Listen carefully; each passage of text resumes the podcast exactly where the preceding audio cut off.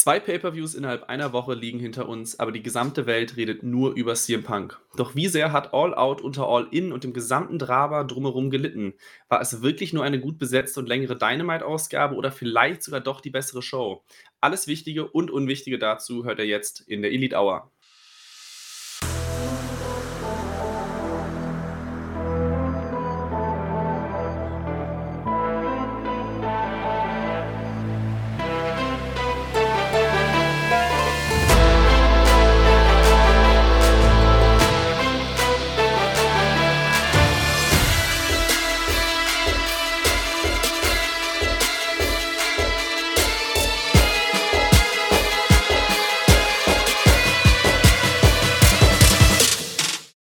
Herzlich willkommen zu einer neuen Ausgabe der Elite Hour, eurem AEW-Podcast bei Wrestling-Infos.de.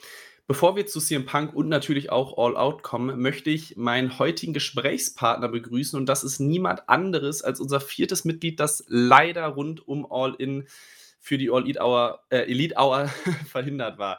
Thorsten, wie geht's dir?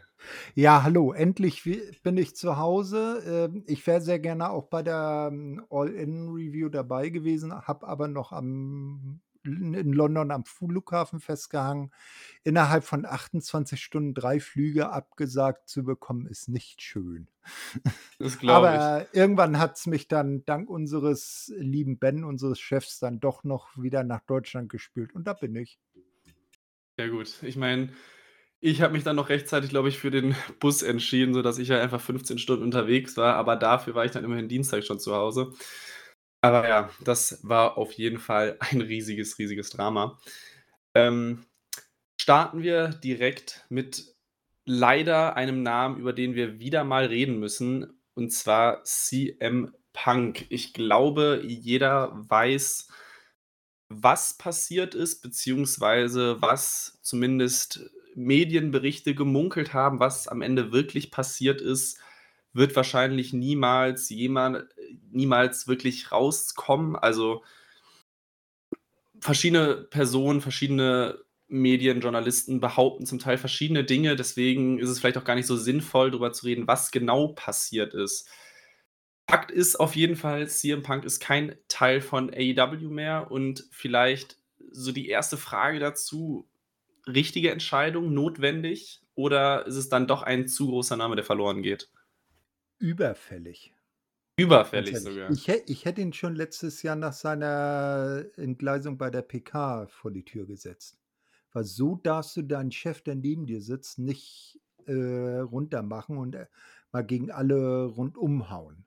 Ne? Aber dann hätten wir Punk auch nicht in London sehen können.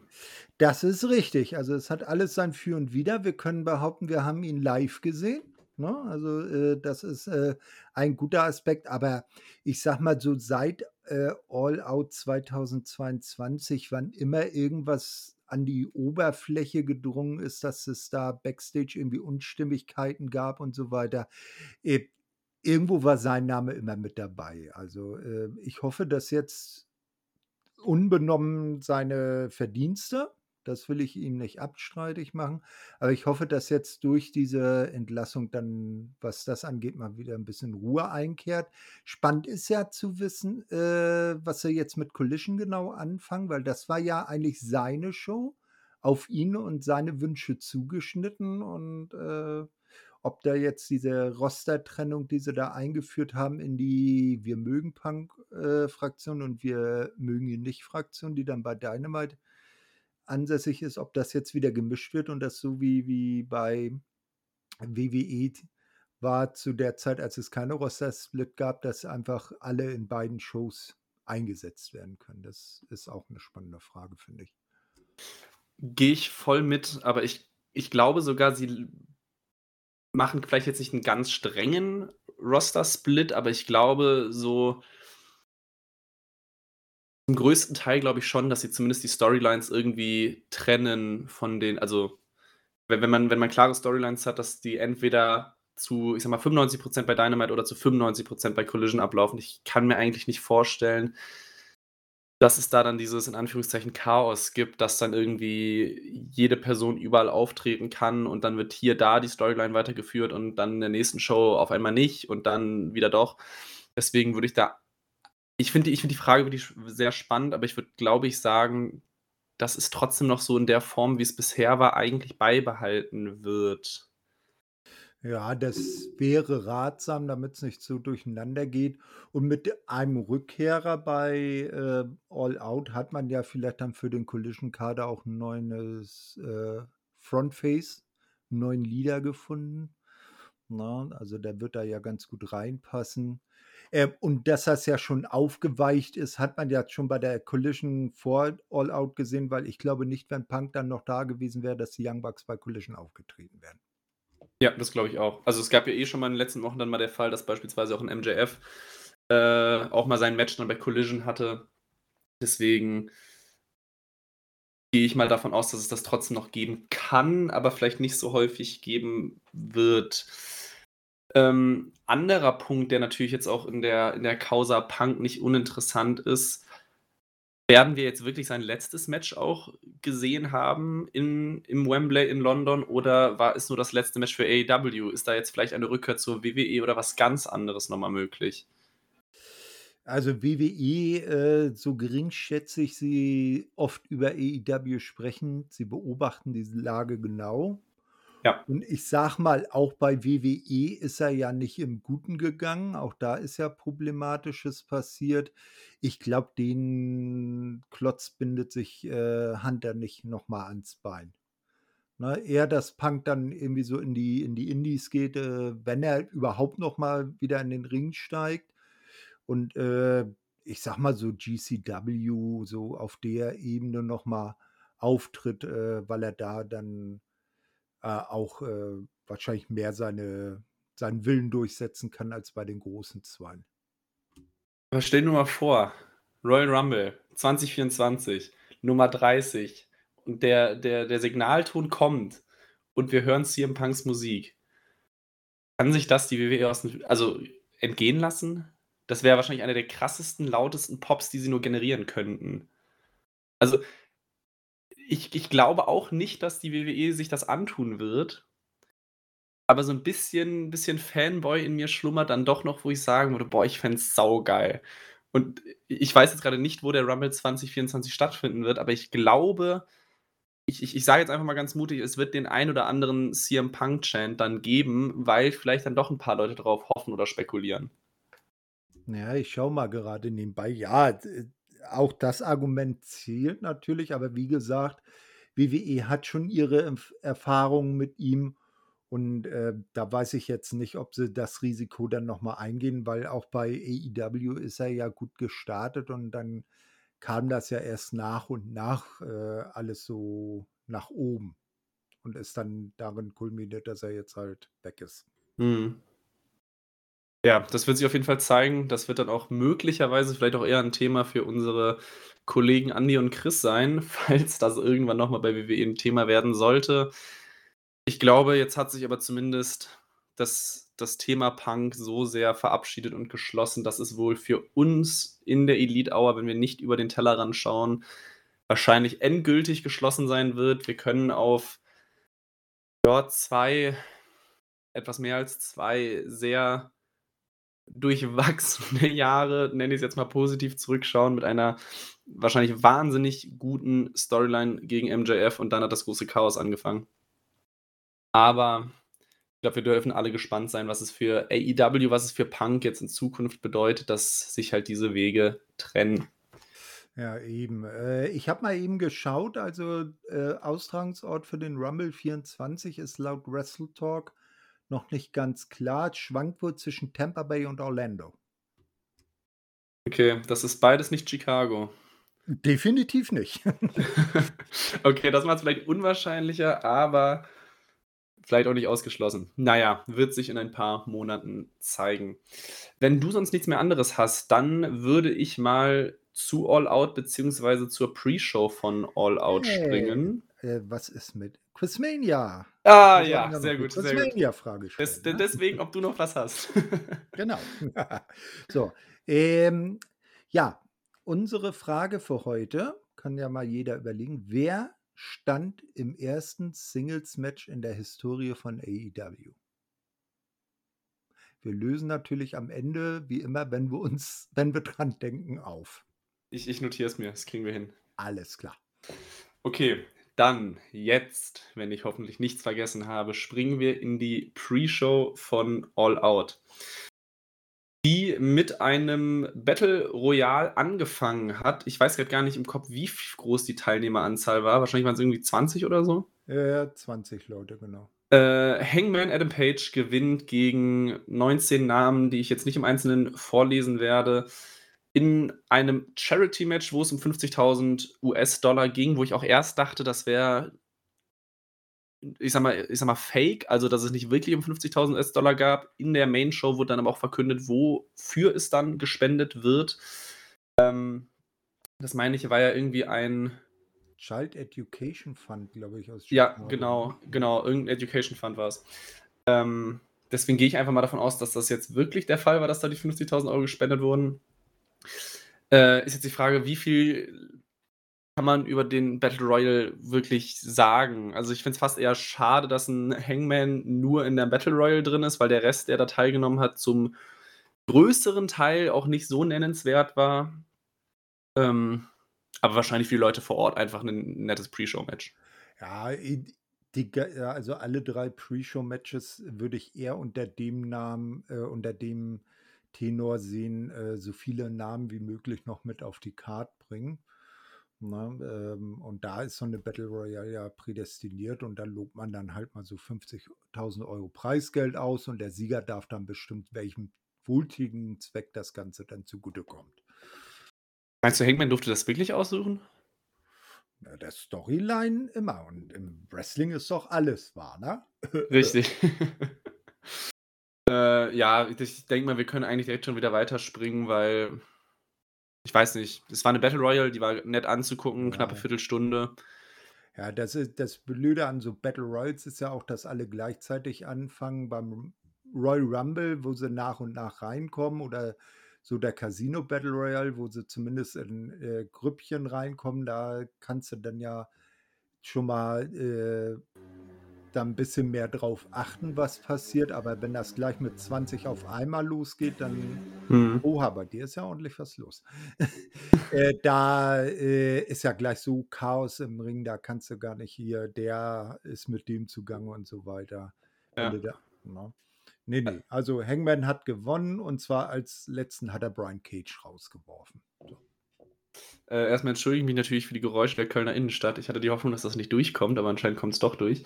Ach, Ähm alle alles gut, ne? Das wir leben, wir und bei den Temperaturen ist auch verständlich, wenn wir mal 'n Fenster aufhaben. Besonders in Dachgeschosswohnungen. Das auch, ja. 2. Pre-Show-Match, Women's Trios Match. Willow Nightingale, Hikaru Shida und Sky Blue gewinnen gegen Athena, Mercedes Martinez und Diamante. Auch da hätte ich jetzt oder beziehungsweise um deine Worte aufzugreifen, wahrscheinlich 'n klasses klassisches Match, um möglichst viele Leute auf die Card zu bringen. Vor allem auch noch das Verliererteam, was auch hauptsächlich dann bei Ring of Honor aufgetreten ist.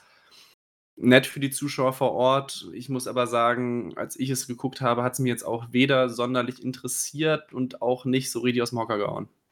Mich jetzt auch nicht wirklich. Ich habe dann Stimmen gehört, dass wohl augenscheinlich also, man muss noch ergänzen, dass die Ring of Honor Fraktion noch von Billy Starkz zum Ring begleitet wurde. Und augenscheinlich war wohl eigentlich 'n Singles-Match zwischen Athena und Billy Starkz angesetzt. Billy hat nun leider keine Ringfreigabe bekommen. Und da Tony Khan wohl, äh, unbedingt aber Athena mit auf der Card haben wollte, hat er dann noch schnell dieses Six-Women-Match zusammengeklöppelt. Hatte ich sogar gar nicht so sehr auf'm Schirm, aber dann gut, dass du's ergänzt. Ähm aber ja, ich meine Match war okay, wird wahrscheinlich generell viel für einfach nur für die Fans vor Ort gewesen sein. Ich glaube ich glau also, wenn wenn wenn du da nichts mehr zu sagen hast, würde ich auch da jetzt direkt Nö, sogar weiterspringen. Ich gla ich glaube, so die Pre-Show-Matches, die können wir ziemlich schnell abhandeln. Ja, wobei das 3. Pre-Show-Match sogar noch das, was interessantesten war und das wegen 'ner Person, die nicht im Match beteiligt war. Nämlich Acclaimed Ja. und Billy Gunn gewinnen gegen Jeff Jarrett, Jay Lethal und Satnam Singh mit Sanjay Dutt am Ring. Aber die Person, die ich gerade ganz bewusst ausgelassen habe, mehrfacher NBA-Champion Dennis Rodman war beide acclaimed und Billy Gunn mit am Ring. Durfte auch noch eine Gitarre zertrümmern auf äh, Jeff Jarretts Kopf, meine ich, war das. Ähm, warum zur Hölle ist Dennis Rodman bei AEW? Und also, keine Ahnung, ich, ich, ich war so schockiert von der Ankündigung, als ich das letzte Woche gesehen habe für Collision. Dann war dieses Collision-Segment schon Kategorie skurril. Ähm, und ja, jetzt hatten wir Dennis Rodman auf einer Pay-Per-View-Card. Zwar nicht in einem Match, aber er war dabei. Ja, sowas gab es zu WCW-Zeiten ja auch schon, dass er da in Matches angetreten ist. Ähm, ja, also er ist ein Name in Chicago, wahrscheinlich deshalb irgendwie ein Celebrity. Äh, und ich sag mal, ob der Ereignis um CM Punk ist, vielleicht nicht schlecht, ihn mit dabei gehabt zu haben, dass man in Chicago eine Berühmtheit äh, war ja jahrelang äh, Basketballplayer bei den Bulls. Nicht, äh, ihn da mit beizuhaben, aber muss jetzt auch nicht dauerhaft sein. Was wir vielleicht noch erwähnen sollten, das war natürlich ein Trios-Title-Match. Stimmt, klar. Das, meine Augen waren so sehr auf Dennis Rodman, ich hatte gar nicht auf dem, also ich hatte schon auf dem Schirm, ich habe es einfach vergessen, weil. Hm. Wir sollten erwähnen, dass Mr. Rodman das Gesicht seiner aktuellen Spusi quer übers halbe Gesicht tätowiert hat. Jetzt stelle man sich vor, er trennt sich von ihr. Schön. Das wäre auf jeden Fall ungünstig, aber generell Dennis Rodman ist schon eine, ich sag mal, eine Erscheinung. Ähm, ich, ich fand auch, um, um jetzt mal die Weeklies aufzugreifen, auch generell dieses Segment bei, es war Dynamite, das war nicht Collision, richtig? Nee, es war Collision. Ja, ja, also. Bei Collision. Mhm. Ähm, auch dieses Segment war auch irgendwie komisch, weil man irgendwie versucht hat, Dennis Rodman einzubauen, ohne ihm jetzt die riesengroßen Anteile an diesem Segment zu geben. Ähm, ich meine, er hat dann auch selbst sogar noch was gesagt, aber es war verhältnismäßig nicht so unfassbar viel. Aber naja, Dennis Rodman in einem Wrestlingring. Ja, Kapitel vorbei. Sie gehen jetzt aus Chicago weg und ich glaube, außerhalb von Chicago wäre jetzt auch nicht so interessant wie genau halt in der Stadt. Ja, vor allem, weil er ja auch, ich sag mal, nicht die einfachste Persönlichkeit ist, beziehungsweise auch, glaube ich, in der Kritik, oder was heißt in der Kritik steht, ist vielleicht das falsche Wort, aber er ist ja einer der wenigen Prominenten der USA, der, glaube ich, auch ziemlich offen Trump supportet hat und deswegen glaube ich halt auch nicht immer und überall, wo er unterwegs ist, glaube ich, die größten Zusprecher hat. Ja, man muss bloß bedenken, er hat Kim Jong-un in Nordkorea besucht. Das auch. Also auch nicht nur einmal. Ja, also eben, ne? die zwei sind schon Buddies. Kur naja. Kurze Anmerkung: Seine Tochter spielt ja äh, in der US-Frauenfußballnationalmannschaft. Und da wurde bei der, war ja jetzt kürzlich WM in Australien und da haben sie auch gesagt, also die hat auch wohl keinen Kontakt mehr zu ihm. Oh. Also da ist auch entzweit, weil er halt so ein, um es mal freundlich auszudrücken, so ein Hallodri ist. Ja, ich habe mitbekommen, dass die Tochter von ihm auch äh, bei der WM war, aber das mit dem Nicht-Kontakt hatte ich gar nicht mitbekommen, aber nicht uninteressant. Ja, Dennis Rodman ist vielleicht nicht die einfachste Persönlichkeit. Dann Pre-Show schnell abgehakt, kommen wir zur Main Show. Erstes Match, Ring of Honor World Tag Team Championship. Adam Cole und MJF gegen Dark Order, Alex Reynolds und John Silver. Äh, Evil Uno war selbstverständlich auch noch mit dabei und die beiden Champions verteidigen ihre Titel nach einer Double Clothesline. Äh, interessant vielleicht noch zum Match zu sagen, MJF hat seine Nackenverletzung weiter gesellt, wurde dann noch für ein paar Minuten vom Ring weggebracht, kam dann aber in klassischer Face-Manier doch wieder zurück, um zusammen mit seinem besten Freund dieses Match zu gewinnen. Ja, äh, ich weiß nicht. MJF ist MJF. Ich traue ihm immer noch nicht so ganz über den Weg. Frau Biden nicht über den Weg. ja, genau. Ne? Äh, aber ähm, ja, die äh, Dark Order, also Reynolds und Silver, hatten sich ja den Spot durch eine Sieg in einer Technik Battle Royale. Also äh, Tony Khan steht ja darauf, irgendwas in Battle Royals oder Turnieren zu entscheiden. Äh, hatten die sich ja, ich glaube, bei Rampage den äh, Titelshot geholt, haben dann hier schön auch Heal gewirkt. Passend. Äh, das Interessante ist ja dann quasi nach dem Match passiert, was vielleicht für die Zukunft dann Zeichen setzt. Möchtest du's direkt sagen? Ja, genau. Also, ähm, äh, Adam Cole und MJF sind dann nach getaner Arbeit auf'm Weg zurück backstage und das nächstfolgende Match war dann das Match um die ROH World Television Championship und der gute Samoa Joe kam raus und hat, äh, in Gedenk einer ganz alten Geschichte bei WWE, wo MJF als, ähm, äh, Trainee mal, äh, ich glaube, 'n Sicherheitsmann oder 'n, äh, Polizisten gespielt hat, hat er ihn zur Seite geschubst, ne? Au also, äh, hat ihn zur Seite geschubst, äh, MJF natürlich in seiner in seinem Stolz gekränkt, äh, will hinterher. Adam Cole versucht, ihn zurückzuhalten, schafft das aber nicht und dann gibt's so 'ne 'n bisschen Keilerei im Ring zwischen Joe und MJF und das wäre doch tatsächlich für die Zukunft 'ne ganz interessante Fehde vielleicht um den World Title. Habe ich auch schon überlegt. Ich fände es aber schon erstaunlich, wenn man jetzt 'n Joe dahin, ich sage mal, booken würde. Also, dann wäre ja auch Samoa Joe 'n relativ klarer Übergangsgegner für MJF, bis es dann wahrscheinlich Richtung November ich vergesse immer, wann der nächste wirkliche AEW Pay-per-View ist, wenn wir jetzt, äh, Wrestle Dream mal außen vor lassen. Das Ähm müsste Full Gear im November sein, ja. Ja. Dann wird's wahrscheinlich Joe eher nur tendenziell Übergangsgegner für wahrscheinlich irgend 'ne besondere Ähm, Dynamite-Ausgabe. hm, es ist ja auch, äh, ein Tag, glaube ich, vor meinem Geburtstag ist doch noch Dynamite Grand Slam im, äh, Tennisstadion in New York. Ah, dafür ist jetzt auch das, äh, Turnier angekündigt, richtig?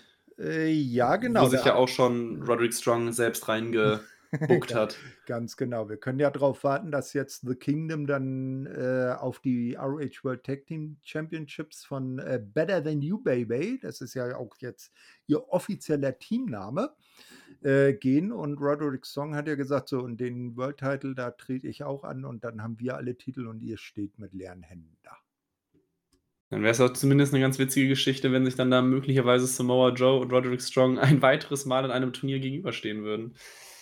Ähm Mhm. Ja, wer weiß. Ich weiß jetzt auch gar nicht, wer außer Roderick da für das Turnier schon als Teilnehmer gemeldet ist. Ich glaube, es ist sogar noch keiner sonst dafür gemeldet. Es gibt, glaube ich, noch keinen offiziellen Turnierbaum oder Teilnehmerliste, irgendwas in dieser Richtung.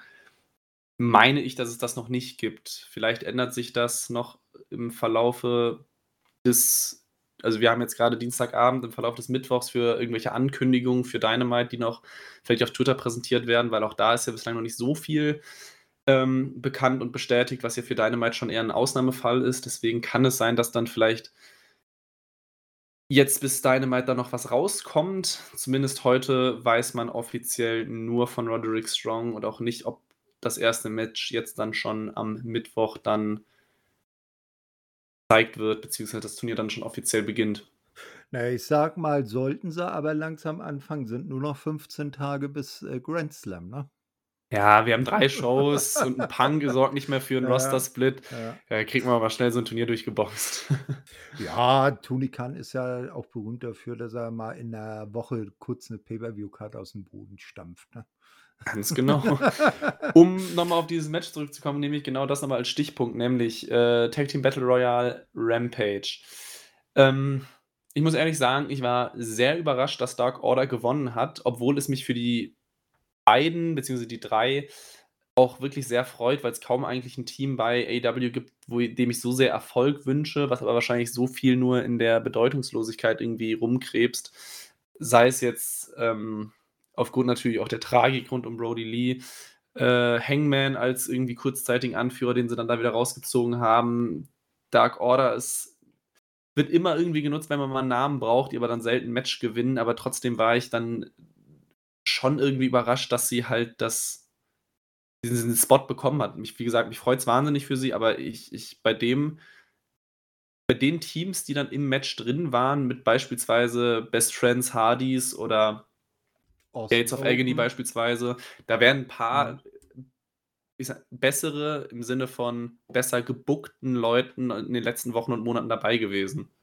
Ja, zum Beispiel Aussie Open, die vorherigen Champs waren ja auch Teilnehmer. Ja, die habe ich jetzt bewusst äh, außen vor Ach so. gelassen, weil ich dachte, das wäre jetzt back to back, aber Ja, auch das wäre natürlich 'n Team, Mhm. was sehr gut möglich gewesen wäre. Ne, alles gut. Ähm, ja, die Wahl ist jetzt auf die Dark Order oder Beaver Boys, wie sie ja, äh, vor der Dark Order hießen, äh, gefallen. Ähm, es ist jetzt interessant, wie es mit den dreien weitergeht, weil Stu Grayson, äh, der wird zwar auf der Roster-Page im Internet noch für die Dark Order geführt, ist aber eigentlich jetzt eher The Righteous, also so 'n auch so 'n Stable bei ROH, ne, rund um Vincent und und, äh, ich weiß gar nicht, wie der Dritte heißt. Äh, Dutch? Dutch, genau, Die Dutch. die waren ja auch im Match drin sogar, Ah, also ja, die ja, beiden. ah, genau. Ne, also da weiß man nicht, wo dann Stu Grayson jetzt steht. Also, ich würde es auch befürworten, wenn die Dark Order wieder so in 'ne heelische Richtung geht, so wie's halt zu Zeiten von Brodie Lee noch war. Da hat's mir am besten gefallen oder so ganz zu Anfang, als der The Exalted One noch gar nicht, äh, äh, ähm, äh, raus war, wer das ist. Da hat ja Evil Uno auch den den Evil-Anführer oder Evil 1. Offizier des, äh des Steph, ähm, gut gespielt. Also, ich ich würde mich freuen, wenn sie die dann aus dieser Edeljobber-Rolle eher wieder in 'ne heelische Ecke bringen. Insbesondere, wenn man bedenkt, wie das mit, äh, House of Black zum Beispiel bei All In war. Die haben ja dann, nachdem sie die Titel an äh, die Trios-Titel an The Acclaimed und Billy Gunn verloren haben, haben sie denen ja sogar Hände geschüttelt. Mhm. Das hätte hätte man sich vorher vom House of Black ja auch gar nicht vorstellen können. Ja, ja, auf jeden viel in Fall. Bewegung. Ähm, da wäre auch einfach generell für mich der die Sache mit, dass obwohl die Dark Order über jetzt vor allem in den letzten Monaten bis hin ja, so schon länger als 'n paar Monate jetzt auch wirklich viel Undercard war, gibt's halt irgendwie kaum so 'n Stable, was halt so sehr für mich für AEW steht wie die Dark Order. Deswegen entweder vielleicht neuer Anführer oder jetzt in der aktuellen Dreierkonstellation ohne Stu Grayson, dann vielleicht wieder Richtung Trios-Title, den man denen auch natürlich auch geben könnte, also nicht nur als Contender aufbauen, sondern theoretisch auch als Champions. Fände ich einfach sehr cool, würde mich sehr freuen, weil's irgendwie natürlich jetzt ja, wie soll man's nennen, AEW Originals sind, vielleicht unpassender Begriff, aber irgendwie für mich sehr sinnbildlich auch für diese Company stehen und deswegen würde es mich einfach sehr für die 3 freuen, falls sie vielleicht wieder an alte Größe und alte Erfolge anknüpfen könnten. Ja, auf jeden Fall. Das haben sie sich redlich verdient, sind immer da, äh, und, äh, Beaver Boys, die bringen ja auch echt gute Leistung, haben bloß halt bisher nicht den Erfolg. Also, äh, mit der richtigen Story würde ich die auch durchaus als ernsthafte Contender um irgendwelche Tag-Team-Titel sehen. Hast du sonst noch irgendwas zum ersten Match der Card Ne. beizutragen? Hm, Dann da haben wir soweit alles gesagt. bringen wir mal vielleicht, wie ich nenne es jetzt mal, den spannungstechnischen Tiefpunkt der Show, weil für mich persönlich als jemand, der nur Ring of Honor guckt, wenn er den Bericht schreiben muss, äh, kann ich zu der Fehde zwischen Samoa Joe und Shane Taylor gar nicht so viel sagen. Das Match ging auch relativ kurz. Samoa Joe verteidigt seinen World Television Title. Ähm, deswegen Shane Taylor ist jemand, den ich bislang sehr wenig gesehen habe. Ich hätte auch dieses Match ehrlich gesagt nicht ganz auf der Card gebraucht. Wie gesagt, es hat auch nicht sehr viele Minuten bekommen. Äh, deswegen für mich relativ 'n früher Tiefpunkt, der auch nicht mehr unterboten wurde. Ähm, sehe ich das zu kritisch oder Ne, das war, äh, schon abzusehen, wie das ausgeht. Shane Taylor, den kennt man aus dem früheren ROH noch. Da hat er mal 1 Jahr lang eben diesen TV-Title gehalten. Hatte da auch sein Stable, die Shane Taylor Promotions, ähm, aber und hat hier jetzt sich den Spot durch einen Turniersieg, völlig überraschend, äh, dass es Turniere gibt, ähm, geholt. Aber da war schon klar, dass, äh, Joe das, äh, macht. Und, äh, da muss schon 'n anderes Kaliber kommen, um Joe, äh, als King of Television abzulösen. Ja, also das hätte mich jetzt auch sehr überrascht, weil es halt dann ich sage mal, für jemanden wie mich, der jetzt sehr im Mainstream-Bereich AEW, WWE unterwegs ist, den Namen halt wirklich nicht so gut zuordnen konnte. Ich wusste, dass er seine Ring of Honor Vergangenheit dann auch hatte, aber so detailliert, wie du's jetzt gesagt hast, hätte ich niemals sagen können. Deswegen das Interessanteste war vielleicht wirklich dann vor dem Match die Auseinandersetzung zwischen Joe und MJF. Ähm, Deswegen, ich habe diesen Satz jetzt so oft gesagt, aber ich glaube, ich kann dazu auch nicht mehr viel mehr sagen. Das Match ging sechs Minuten. Joe verteidigt relativ dominant. Ähm, war halt ein Ring of Honor Match. Ja, eben, das ist vielleicht auch so das Problem, dass viel zu viel Ring of Honor in den AEW-Shows vorkommt. Solche Matches sollte man wirklich bei Ring of Honor belassen. Na? Äh, das ist, äh, wozu braucht man denn Ring of Honor noch schauen, wenn die neuralgischen Personen von Ring of Honor eh andauernd bei AEW rum also anwesend sind und da Matches bestreiten um die Titel. Also ich gucke mir bei Ring of Honor, wenn überhaupt, dann auch nur die Pay-per-Views an, die aber für sich dann auch immer echt gute Shows sind. Ja, ja, gehe ich, geh ich voll mit. Also ich glaube, die Main-Show jetzt von All Out ging knapp vier Stunden, wenn ich es richtig im Kopf habe. Irgendwie drei Stunden 57 oder so, meine ich. Äh, plus Stunde Pre-Show. Das war schon wirklich sehr, sehr, sehr viel. Ähm, Gerade weil ich meine, wir haben es jetzt auch schon äh, zu Anfang gesagt, die Matchcard jetzt auch nicht so unfassbar gut besetzt war. Da hätte ich mir wirklich, glaube ich, diese fünf bis zehn Minuten, vielleicht eher zehn Minuten mit den Einzügen drin auch ganz gut sparen können. Ähm, und ja, es entwertet auch einfach Ring of Honor nochmal zusätzlich, wenn halt die Champions und sonstigen prägenden Personen dann einfach nicht ausschließlich bei Ring of Honor auftreten, weil mir persönlich hat jetzt diese drei Minuten Promo oder vielleicht was, äh, oder nicht Promo, die, die, das Video, was da kurz eingespielt wurde, was halt die, die Vorgeschichte zwischen den beiden ein bisschen beleuchtet hat, vollkommen ausgereicht. Sechs Minuten Match fertig. Wofür muss ich Ring of Honor gucken? Eben genau. Ja, äh, ist halt so. Ne? Also, äh, ich glaube, die, die Weeklies von Ring of Honor, die es ja auch wirklich nur auf Honor Club gibt, also dem, dem äh, On-Demand-Dienst von Ring of Honor, die haben ja keinen äh, äh, TV-Deal, die sind eher nischig in der Nische der Nische sozusagen. Mhm. Ja, also ich, ich bekomme es ja auch nur mit, wenn ich dann mal zufällig einen, einen Ring of Honor Bericht schreiben muss, ist vielleicht ein hartes Wort, aber trifft vielleicht ganz gut. Äh, deswegen, ja, es ist, es ist halt ein, ein, ein, ein sehr klares Aufbauprodukt für, für AW und weniger alte Ring of Honor Glanzzeiten. Ja, leider. Dann genug Ring of Honor, die beiden Titel sind abgehakt für die Show. Ähm, drittes Match, TNT Championship, Luchasaurus mit Christian Cage selbstverständlich, gewinnt gegen Darby Allen mit Nick Wayne. Interessanterweise, kurz vorm Finish, Darby Allen möchte den Coffin, Coffin Drop zeigen. Ähm, Nick Wayne wird aber außerhalb des Rings von Christian Cage ausgeschaltet, woraufhin Darby Allen ja zunächst überlegt, ob er helfen soll oder nicht. Und dann entscheidet er sich oder es sah zumindest so aus, als würde er sich dann für den Coffin Drop entscheiden. Die Entscheidung kam aber zu spät. Es gibt drei, drei Piledriver, wenn ich es richtig in Erinnerung habe, von Luchasaurus gegen Darby Allen. Am Ende ein relativ klarer und deutlicher Sieg. Der Titel wechselt damit nicht oder ist nicht gewechselt. Ich würde aber sagen, rein wrestlerisch war das schon das erste Highlight der Show.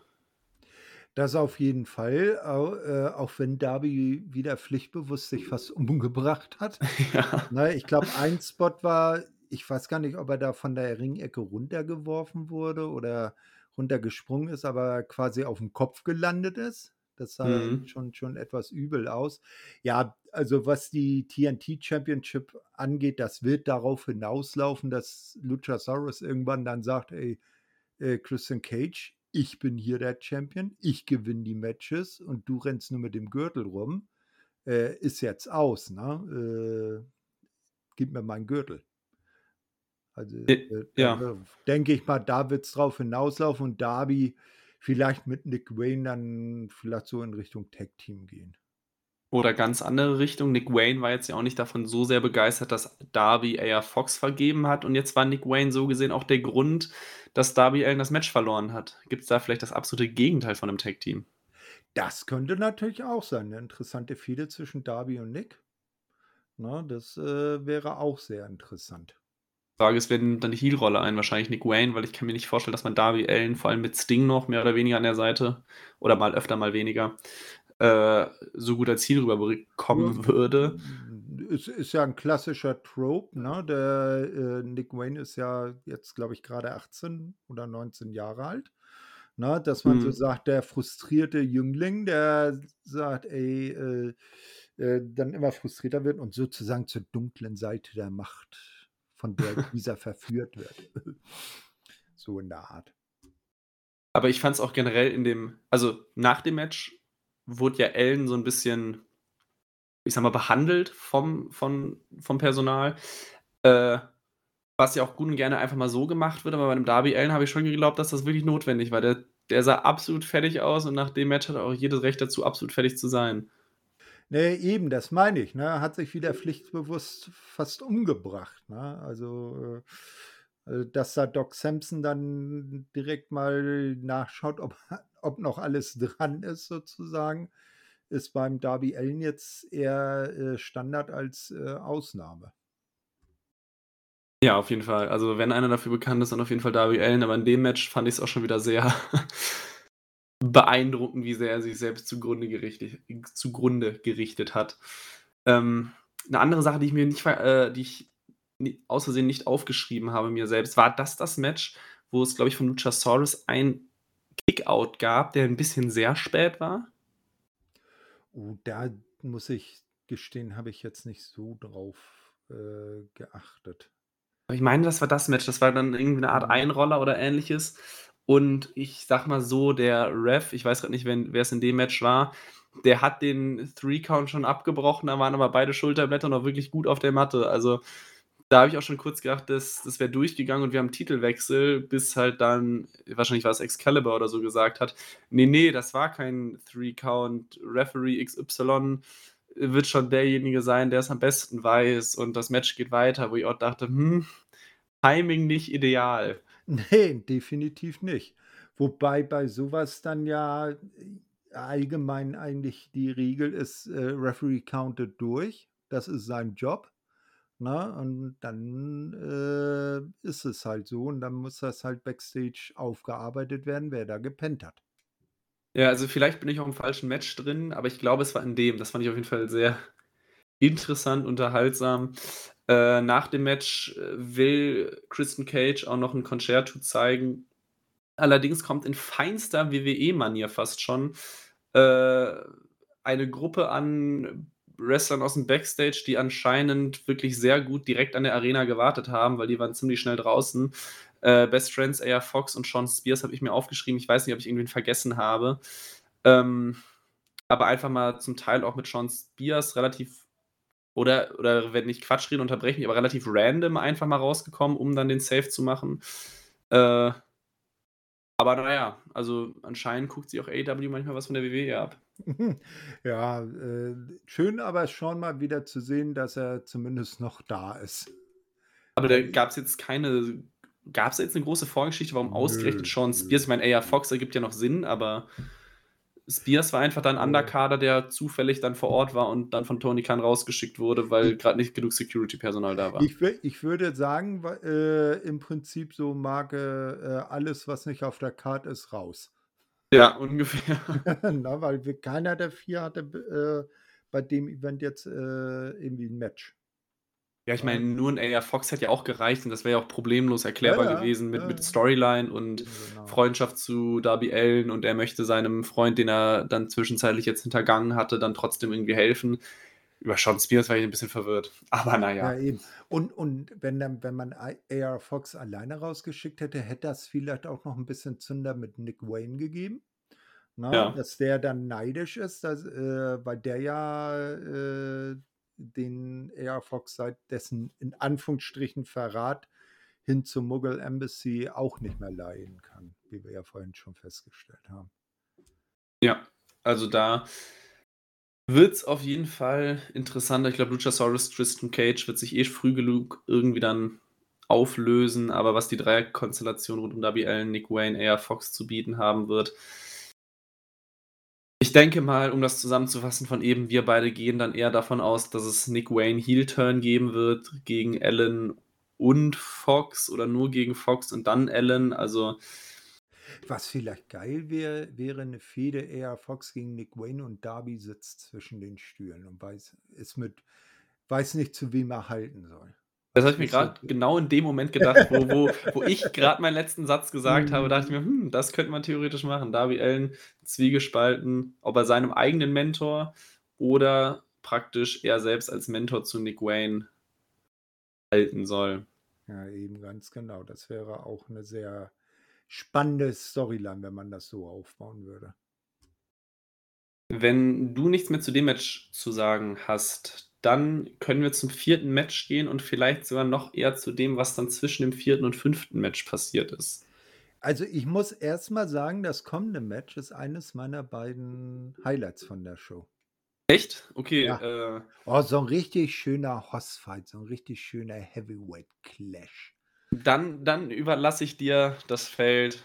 Übernimm das vierte Match, das, was danach passiert ist. Wenn wenn Genau. du so angetan warst, dann überlasse ich dir die Bühne. Ja, genau. Das war das Match Miro gegen Powerhouse Hobbs. Und die beiden haben sich so richtig schön über fast 16 Minuten gegeben. Ähm, w waren nicht willens, äh, aufzugeben, haben Finisher ausgetauscht, war herrlich. Am Ende hat dann Miro doch Powerhouse Hobbs im, äh äh, wie nennt er den jetzt? Äh, früher war's ja der Acolyte. Wie nennt er den Move jetzt? Äh, den Äh, Game Over. Game Over, genau. Im Game Over zur Aufgabe gebracht. Dann nach dem Match, äh, hat, ähm, Powerhouse Hobbs ihm überraschend die Hand angeboten. Nach etwas Zögern hat Miro die auch genommen, sich dann zum Gehen gewandt und wurde hinterrücks von Powerhouse Hobbs attackiert. Und dann ist passiert, was wir schon lange erwartet haben. Miros äußerst gelenkige Ehefrau hatte ihren ersten offiziellen Auftritt bei AEW, kam raus, wollte ihren Mann, äh, äh, beschützen und der hat das damit, äh, quittiert, dass er sie verwirrt angeguckt hat, immer nur gesagt hat: „Du bist nicht real, du bist nicht real“ und ohne sie abgedüst ist und sie wie 'n Schluck Wasser in der Kurve im Ring hat sitzen lassen oder stehen lassen. Direkt dazu, ich habe auch jetzt, meine ich, heute oder gestern noch gelesen, dass sie aber keine keinen Langzeitvertrag unterschrieben haben soll. Das heißt, entweder bekommen wir jetzt nur 'n paar Lana oder CJ Perry Auftritte oder wird man das nur als One Time Only genutzt haben. Aber das kann ich mir eigentlich Ähm, nicht vorstellen. hm, ne, glaube ich auch nicht. Ich glaube, das machen sie davon abhängig, äh, wie sich die Miro-Storyline entwickelt. Na, weil ich glaube, Tony Khan hat im im Media Scrum oder in irgend 'nem Interview danach gesagt, dass man halt noch keinen langfristigen Vertrag mit ihr, äh, geschlossen hat, um einfach erst mal abzuwarten, wie das mit Miro sich entwickelt und dann vielleicht sie äh, ihr dann doch 'n längerfristigen Vertrag zu geben, dass sie dann am Ende wieder als, äh, Valet-Managerin an der Seite ihres Mannes dann auftritt. Und das dann definitiv als CJ Perry. Also, sie hatte ja auch keinerlei Lana-Atü Attitüde, wie man so schön sagt, also keinen russischen Akzent oder so. Sie ist schon als ihre normale, äh, Persona rausgekommen. Den russischen Akzent hatte sie aber auch nicht immer. Den hat Ne, sie das bei stimmt. WWE nicht konsequent durchgezogen. nicht zu Zeiten, als sie das Valet von Dolph Ziggler war. Genau. Ähm, oder i mit Bobby Lashley im Bett gelandet ist. Viele, viele wundervolle WWE-Storylines, die auf jeden Fall Lana involviert haben. Ähm, ich weiß gar nicht, hast du zu der Zeit, also ich sage mal zur Rusev-Lana WWE-Zeit dann auch WWE verfolgt? Ja, ich habe den Rusev Day gefeiert. Äh, freust du dich, dass ich ich nenne sie jetzt einfach mal CJ Perry da ist oder Ähm, oder eher nicht? hm, also, ich sage mal so, wenn sie jetzt nicht, wie sie's ja bei WWE gelegentlich auch getan hat, äh, anfängt, äh, zu wresteln oder wresteln zu wollen ne, äh, sondern sich eben auf ihre ursprüngliche Rolle so als Valet, Begleiterin, Managerin, äh, ver ähm, verlegt, dann finde könnte sie schon, äh, durchaus 'n Gewinn für die Liga sein. Nur im Ring, da hat also als Aktive, da hat sie mich bei WWE zu keiner Zeit überzeugt.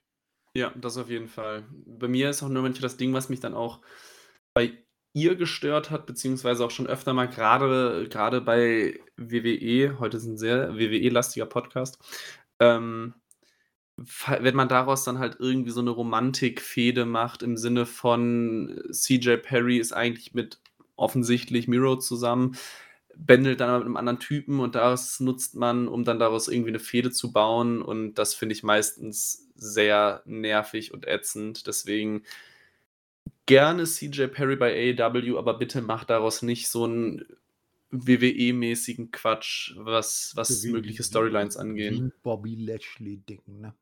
Ja, oder ich meine, ich glaube, grad die 2010er Jahre in der WWE war wirklich sehr lastig damit. Beispielsweise John Cena, Zack Ryder oder halt AJ Lee, CM Punk, Daniel Bryan. Äh, da hatten wir einige Klopper davon und die fand ich wirklich nur sehr selten interessant oder spannend mit anzusehen, deswegen Ja, ja. Ne, so so so so wie zu Beginn, als die beiden bei WWE angefangen haben, jetzt, dass sie zwar nicht als Lana auftritt, aber so die Attitüde so wirklich straight die Begleiterin, Managerin ihres Mannes ist, nicht? Äh, und da jetzt auch nicht irgendwie anderen schöne Augen macht oder so, sondern wirklich ihren Mann unterstützt. Das fand ich da das fand ich dann damals schon interessant. Dann drücken wir mal vor allem dann Miro die Daumen, dass seine Frau diesmal treuer bleibt als noch bei der Konkurrenz. Ja, aber Ähm vor allem erst mal, dass er sie als real ansieht, ne? Er glaubt ja gar nicht, dass sie wirklich da war. Das könnte auf jeden Fall noch ganz cool werden, aber auch die. Frage jetzt Miro Hobbs geht dann ja noch weiter, weil sonst hätt's ja nicht den Handschlag plus, äh, folgendem Beatdown eigentlich nicht geben dürfen.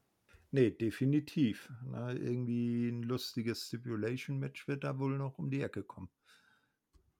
Also auch auf jeden Fall Kategorie Collision. Al Entweder das oder vielleicht irgendwie eines, äh, um die um die Grand Slam Card zum Beispiel zu füllen. Mhm. Ne, also auch drauf bezogen mit das wäre jetzt für mich 'n Beispiel, wo es mich wundern würde, wenn sie das aus Collision rausziehen würden. Also die beiden, die jetzt in den letzten Wochen also vor allem Miro, ich glaube Hobbs aber ja auch ausnahmslos bei Collision aufgetreten ist und wenn vor allem jetzt deren Storyline auch noch weitergeht, würde es mich dann doch sehr wundern, wenn die die jetzt aus irgend 'nem Grund bei Dynamite fortführen würden, um das Ne, Thema von das eben aufzugreifen. Da hast du natürlich recht, ja. Das sollten sie dann schon bei Collision belassen. Nur das Kulminationsmatch dann irgendwie beim nächsten Pay-per-View oder eben, weil's halt 'ne besondere Ausgabe ist, bei Dynamite Grand Slam. Okay, dann kommen wir mal direkt zum nächsten Match. Paar haben wir noch auf der Card. TBS Championship, Kris Statlander gewinnt gegen Ruby Soho, die nur von Saraya zunächst begleitet wurde nach dem Sunday Night Fever. Saraya in perfekter Heel-Manier greift mehrfach ein, so wie auch dann am Ende gibt, äh, Ruby dann die Graffiti-Flasche, Graffiti-Dose. Ähm, Toni Storm kommt aber unter dem Ring hervor, reißt die Dose weg demonstriert dann vielleicht bisschen ihre ja, labile Psyche, nenne ich's jetzt mal vorsichtig. Äh, Ruby Soho wird abgelenkt, verliert das Match, womit natürlich der Split der Outcasts noch weiter vorangetrieben wird. Ändert aber nichts an der Tatsache, dass Kris Statlander weiterhin TBS Championess ist. Einziges Frauenmatch auf der Main Card, wenn ich's grade richtig im Kopf habe. Korrekt. Also genau wie bei All In lassen wir jetzt mal das Six Women Tag Team Match aus der Pre-Show raus. Was war besser? Ist die Frage. Hm, wie meinst du jetzt, was Also besser der war? Vergleich Kris Statlander, Ruby Soho zum, äh, Four-Way-Match von All In.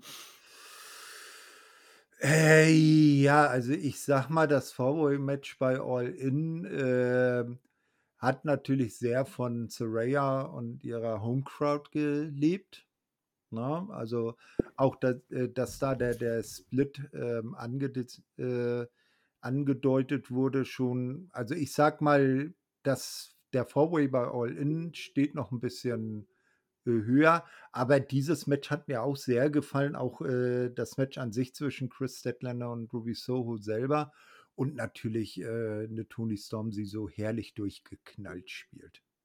Und dann einfach mal mit dieser Dose da in die Luft sprüht und irre lacht dabei. Also das, äh, ist herrlich. Ja, ich ich finde Toni Storm saustark, ähm, weil ich jetzt gra also ich habe halt Dynamite, Rampage, Collision alle innerhalb von wenigen Stunden hinterher geguckt, deswegen kriege ich's ganz schwierig, grad die, ähm, einzelnen Shows zu trennen. Wann war noch mal das Backstage-Interview von Toni Storm mit Renee Paquette? War das Dynamite? Äh, hast habe du's grad im Kopf? äh, ne, leider nicht. Ich weiß nur, dass Toni Storm dann irgendwann auf'm Parkplatz gelandet ist und versucht hat, mit ihren Stöckelschuhen Vögel abzuschwerfen. Ich boah, ich ich ja, ja, ich ich weiß Äh. grad nicht, ob's Dynamite oder Collision ist, aber ich fand alles daran absolut fantastisch. Ich finde Toni Storm absolut herrlich in dieser Rolle von ja, wie soll's man eigentlich nennen? Ich habe es Dieser eben, äh, durchge labile Psyche genannt. Man könnte auch sagen, komplett durchgedreht. ja, genau, durchgeknallt bis zum Ende, ne? Aber ich finde es es herrlich, allein schon aus dem Grund, weil's dann auch Frauenroster zu wenige eindeutige, klare Gimmicks irgendwie gibt. Also, manche Frauen könnten vielleicht 'n ich sage mal, so 'n Alleinstellungsmerkmal gebrauchen und Toni Storm macht das mit einer unfassbaren Bravour, sich grade irgendwie so 'n bisschen einzigartig zu machen. Eben, ganz genau. Also, Alleinstellungsmerkmal kann, äh, nur förderlich sein, dich aus der Masse herauszuheben. Und dass Ja, die AEW Damen Division jetzt nicht den besten Ruf hat, äh, wissen wir ja alle. Ja, das auf jeden Fall. Also, deswegen, da freue ich mich.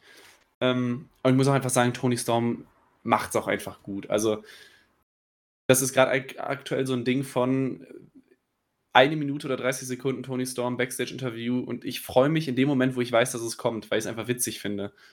Also, es ist halt stark, nur ich meine, was ich auch schon letzte Woche dann ja auch meinte, ich finde es halt schade, dass jetzt so das einzig wirkliche Stable der Frauen halt jetzt damit ja dann wirklich aufgebrochen wird. Also, wo man vielleicht noch noch All In sagen konnte, sie kriegen sich vielleicht noch mal aufgerafft. Nach All Out, wenn sie jetzt wirklich Ruby einen möglichen Titelsieg gekostet hat, ist das ja eigentlich jetzt unvorstellbar geworden. Ne, also definitiv wird, äh, Toni aus den Outcasts ausscheiden.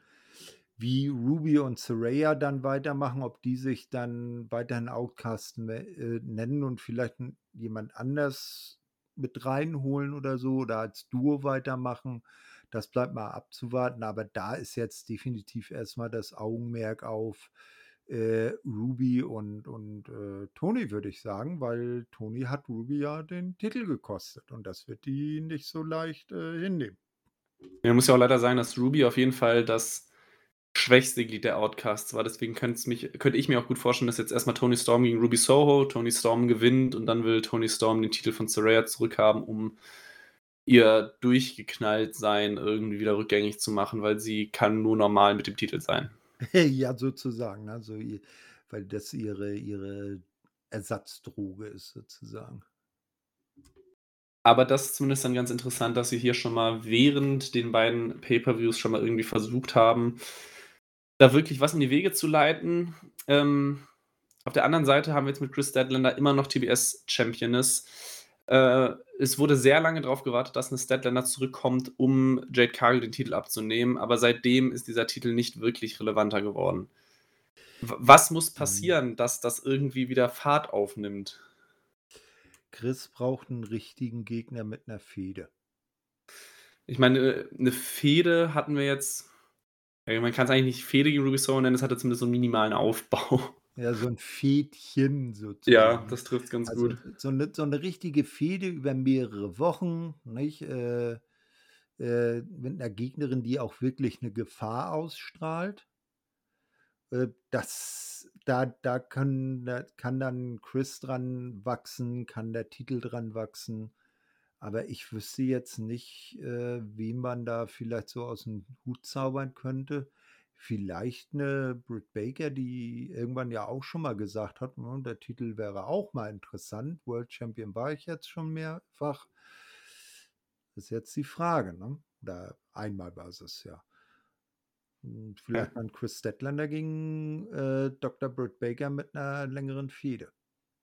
Wäre halt die gewisse Grundvoraus Voraussetzung für, dass die Frauen halt mal 'n bisschen paar mehr Minuten bekommen würden, weil Ja, das sowieso, ne? Also, das wäre natürlich 'ne die absolute Grundvoraussetzung für jede Mhm. Fehde. Die die sind gnadenlos unterrepräsentiert in den Shows. Ja. Gut, ich glaube, es es gibt kaum etwas, was wir so oft in der Elite auch schon in irgend 'ner Form gesagt haben. Es hat sich seitdem nicht wirklich was verändert. Deswegen, ich bin da nicht allzu optimistisch, dass wir in nächster Zeit eine spannendere Geschichte um die TBS Championship bekommen werden. Dementsprechend gehen wir mal weiter zu meinem persönlichen Match des Abends und nicht mal eins von zwei. Für mich war es sogar relativ klar das Match des Abends.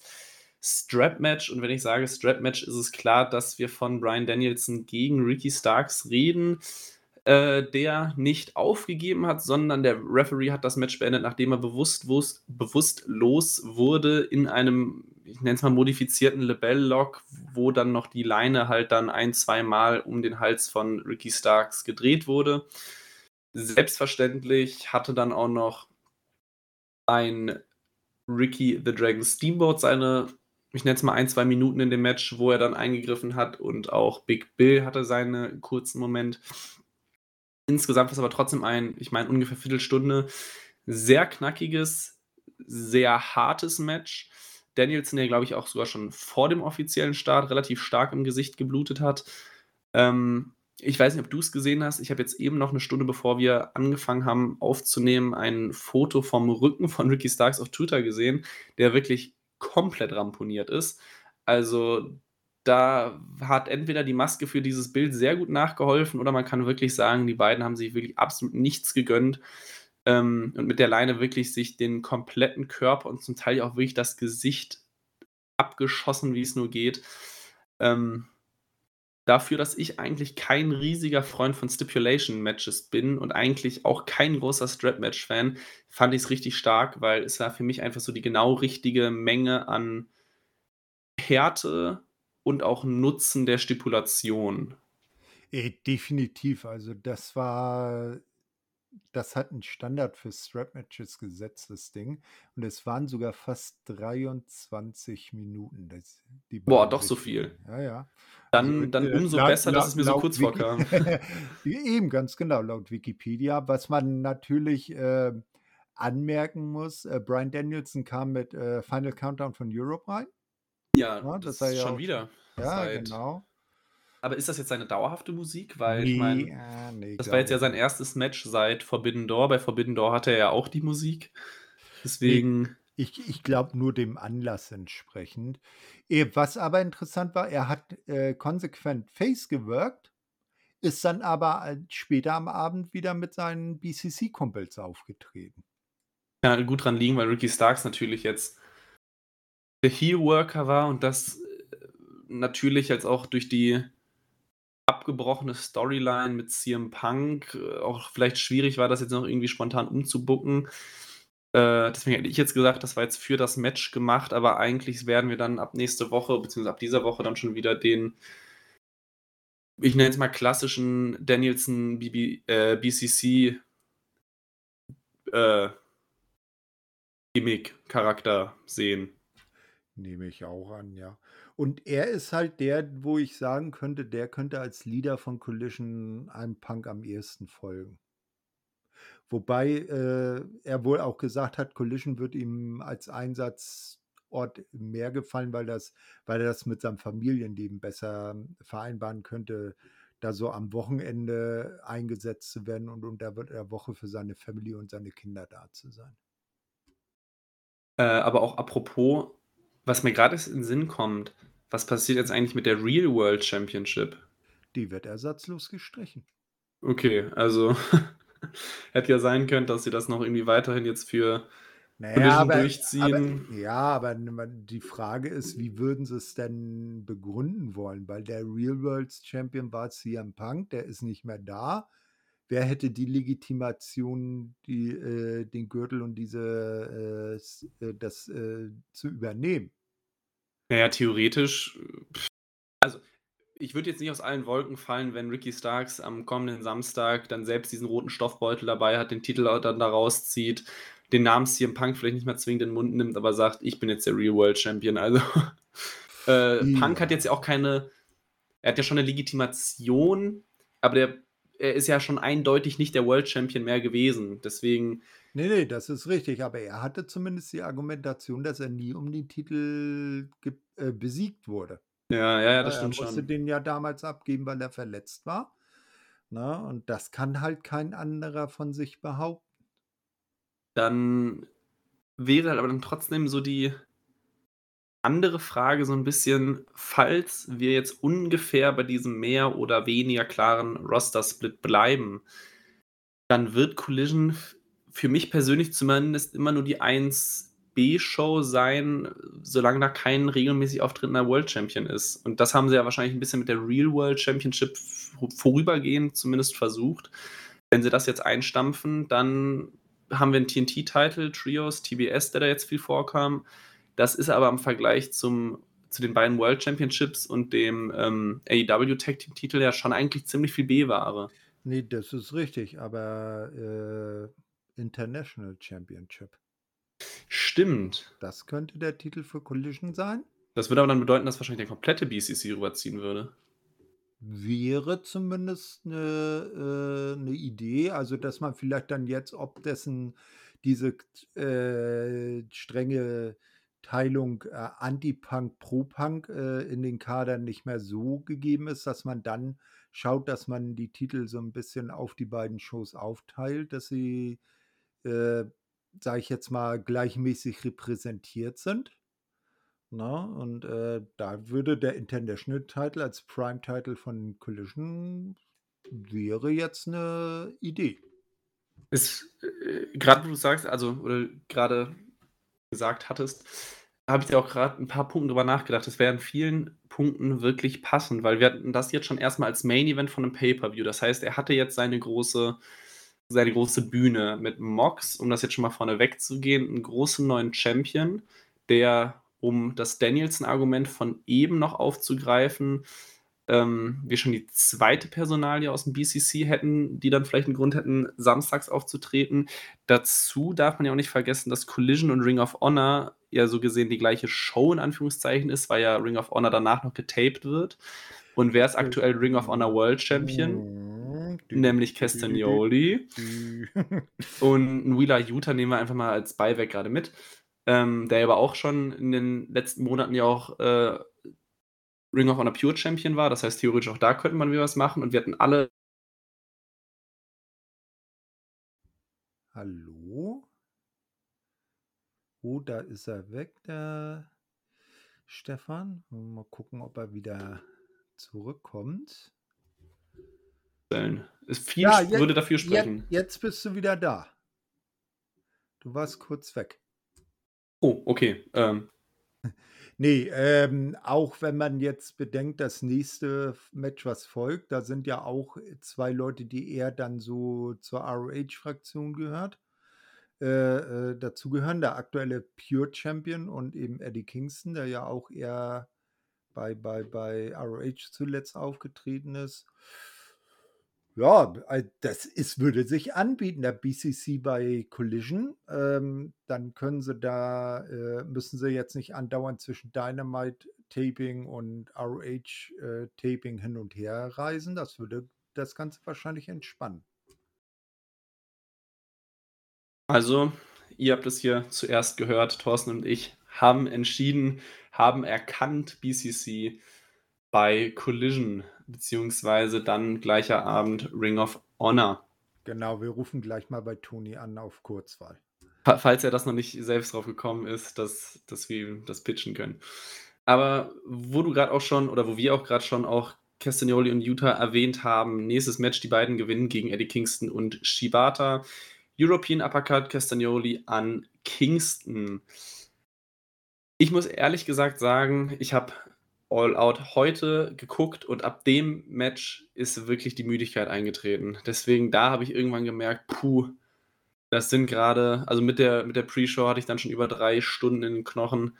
Da wurde es irgendwann hart für mich, ähm, wo ich dann auch gemerkt habe, dass einfach die Matchcard so vom grundsätzlichen Aufbau, gar nicht von den Matchen, sondern nur vom Aufbau halt wirklich mich nicht allzu sehr angesprochen hat und auch dieses Match jetzt, ich sag mal, von der Relevanz im Sinne von, es geht um keinen Titel und das war jetzt auch keine riesig lang aufgebaute Fehde, die mich jetzt so brennend interessiert hat, ähm, dass ich vielleicht deswegen nicht so viel zu dem Match sagen kann. Ich fand es gut, ich fand es wahrscheinlich jeder, der von, von einem oder mehreren der Akteure im Match großer Fan ist, Grüße gehen raus an Cutter, ähm, werden da wahrscheinlich einen großen Gefallen dran gehabt haben. Ich fand es gut, aber mich hat es nicht umgehauen. Aber vielleicht hatte ich auch einfach 'n größeren Kampf mit der Müdigkeit. Äh, ne, ne, mich hat's jetzt auch nicht so wahnsinnig umgehauen. Also, in der Konstellation ist natürlich das Große die die Fehde Claudio und Eddie, weil das ja auch auch, äh, insbesondere zu, äh, Ring of Honor und, äh, auch, ich glaube, Chikara-Zeiten schon, äh, 'ne Historie hat. Und das wird dann wahrscheinlich beim nächsten, äh, Pay-per-View von Ring of Honor vielleicht das große Titelmatch sein, dass Claudio seinen ROH World Title gegen Eddie aufs äh, Spiel setzen muss. Interessant fand ich an dem Match aber noch, dass beziehungsweise kurz nach dem Match meinte, glaube ich, Nigel McGuinness, dass es das erste Mal war, dass er gesehen hat, dass jemand nach 'nem Uppercut oder nach 'nem European Uppercut 'n Match gewinnt, wo ich mir auch dachte: „Ja, Nigel McGuinness hatte doch seine WWE-Vergangenheit, da müsste der das doch eigentlich mal mitbekommen haben“, weil das war bei Castagnoli beziehungsweise WWE-Name Cesaro auch schon mal der Fall. Also, da habe ich schon gedacht: „Hm“ Äh, interessanter da Kommentar. äh, ja, nun weiß ich aber nicht. Nigel, der war, glaube ich, primär bei NXT UK im Einsatz und Claudio oder damals Cesaro war ja eher in Amerika unterwegs. Also, Nigel McGuinness war zumindest auch am Ende, äh, hin beim normalen NXT dann auch Okay, war war Kommentator. war Cesaro da vielleicht schon weg? Äh, ne, aber da war Cesaro eindeutig Main Roster. Ah, Also, okay. Cesaro hat ja, glaube ich wann hatte Cesaro sein letztes WWE-Match? 2021 glaube ich. Hm, müssten wir mal Da schauen. Da dürfte McGuinness auch noch zumindest also, ich meine, NXT und Main Roster war natürlich nicht die gleiche Show, da hat sich auch nur selten überlappt, aber es war zumindest gleiche Company, gleiches Land. Da war ich dann schon überrascht, dass der Kommentar kam, weil entweder war das sehr viel, ich nenne es mal Kayfabe und man will uns glauben lassen, dass 'n Castagnoli keine WWE-Vergangenheit hatte oder es war vielleicht nicht so faktisch korrekt von 'nem von 'nem Nigel McGuinness. Aber auch Mhm. nur 'n kleines Detail, was mir aufgefallen ist. Ja, also, sein letztes Match bei WWE hatte er am 11. Februar 2022 Gegen Roman Reigns? Nein. Okay, weil er hatte ja noch seine sein sein Reigns-Titelmatch, was er dann verloren hat. Ne, er hat er Ähm hat er hat sich für Happy Corbin hingelegt. Stimmt, oh, doch, doch, das hätte ich dir sagen können. Ähm, SmackDown. Weil er hatte noch ich weiß nicht genau, wann das Match gegen Roman Reigns war, weil da wurde er vorher noch wirklich gut aufgebaut und ab dann war's irgendwie, glaube ich, klar, dass Cesaro, so damaliger Name, äh, seinen Vertrag nicht verlängert und dann hat er, glaube ich, gegen jeden verloren, der irgendwie noch in der Midcard rumgetingelt ist. Ja, ich gucke gerade mal, warte mal.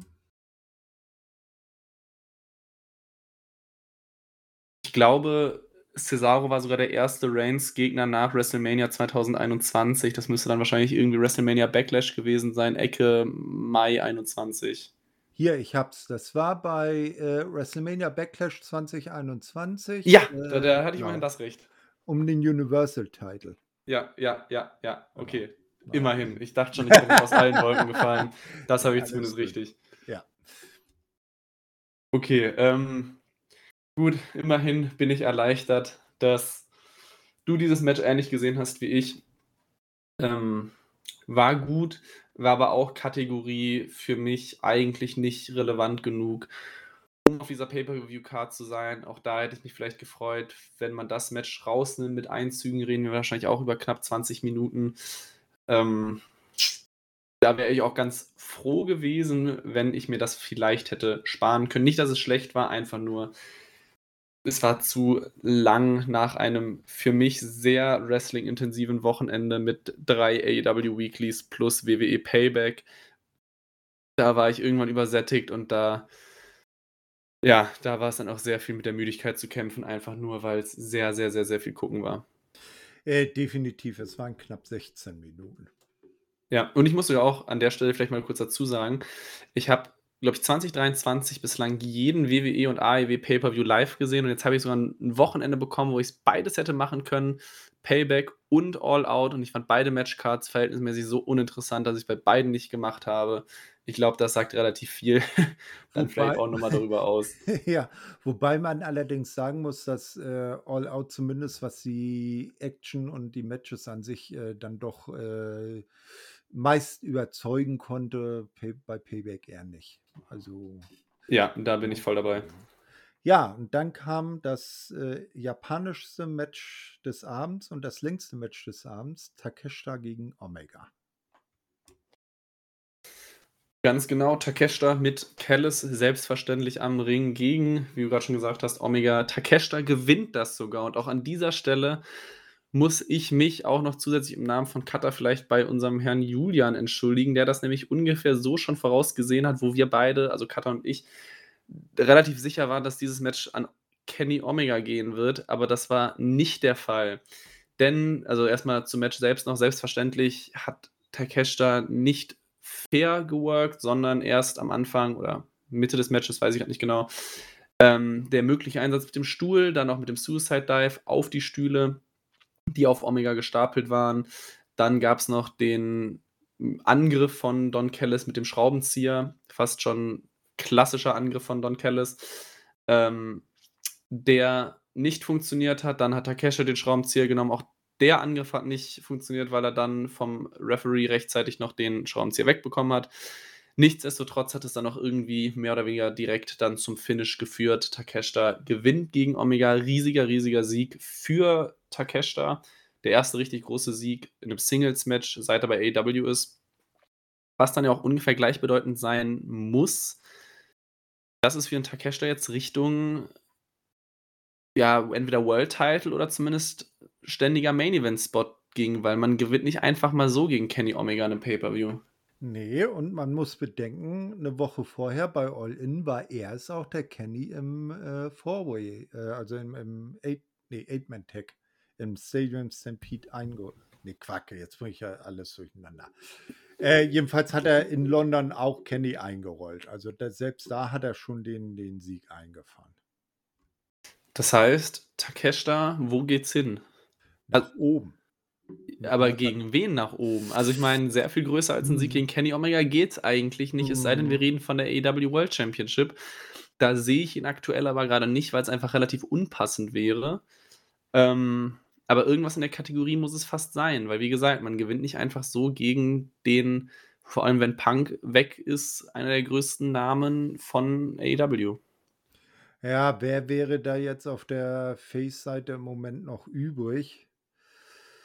Also, wenn er die Elite durch, mhm. durchackern will, dann könnte er noch gegen Hangman, aber. Aber mal, mal ganz ehrlich, Kenny steht über dem Hangman. Ja, das habe ich mir nämlich auch gerade gedacht. Also, das wäre jetzt kein, kein, kein weiterer Satz mehr drauf, sondern das wäre dann fast eine logische Konsequenz.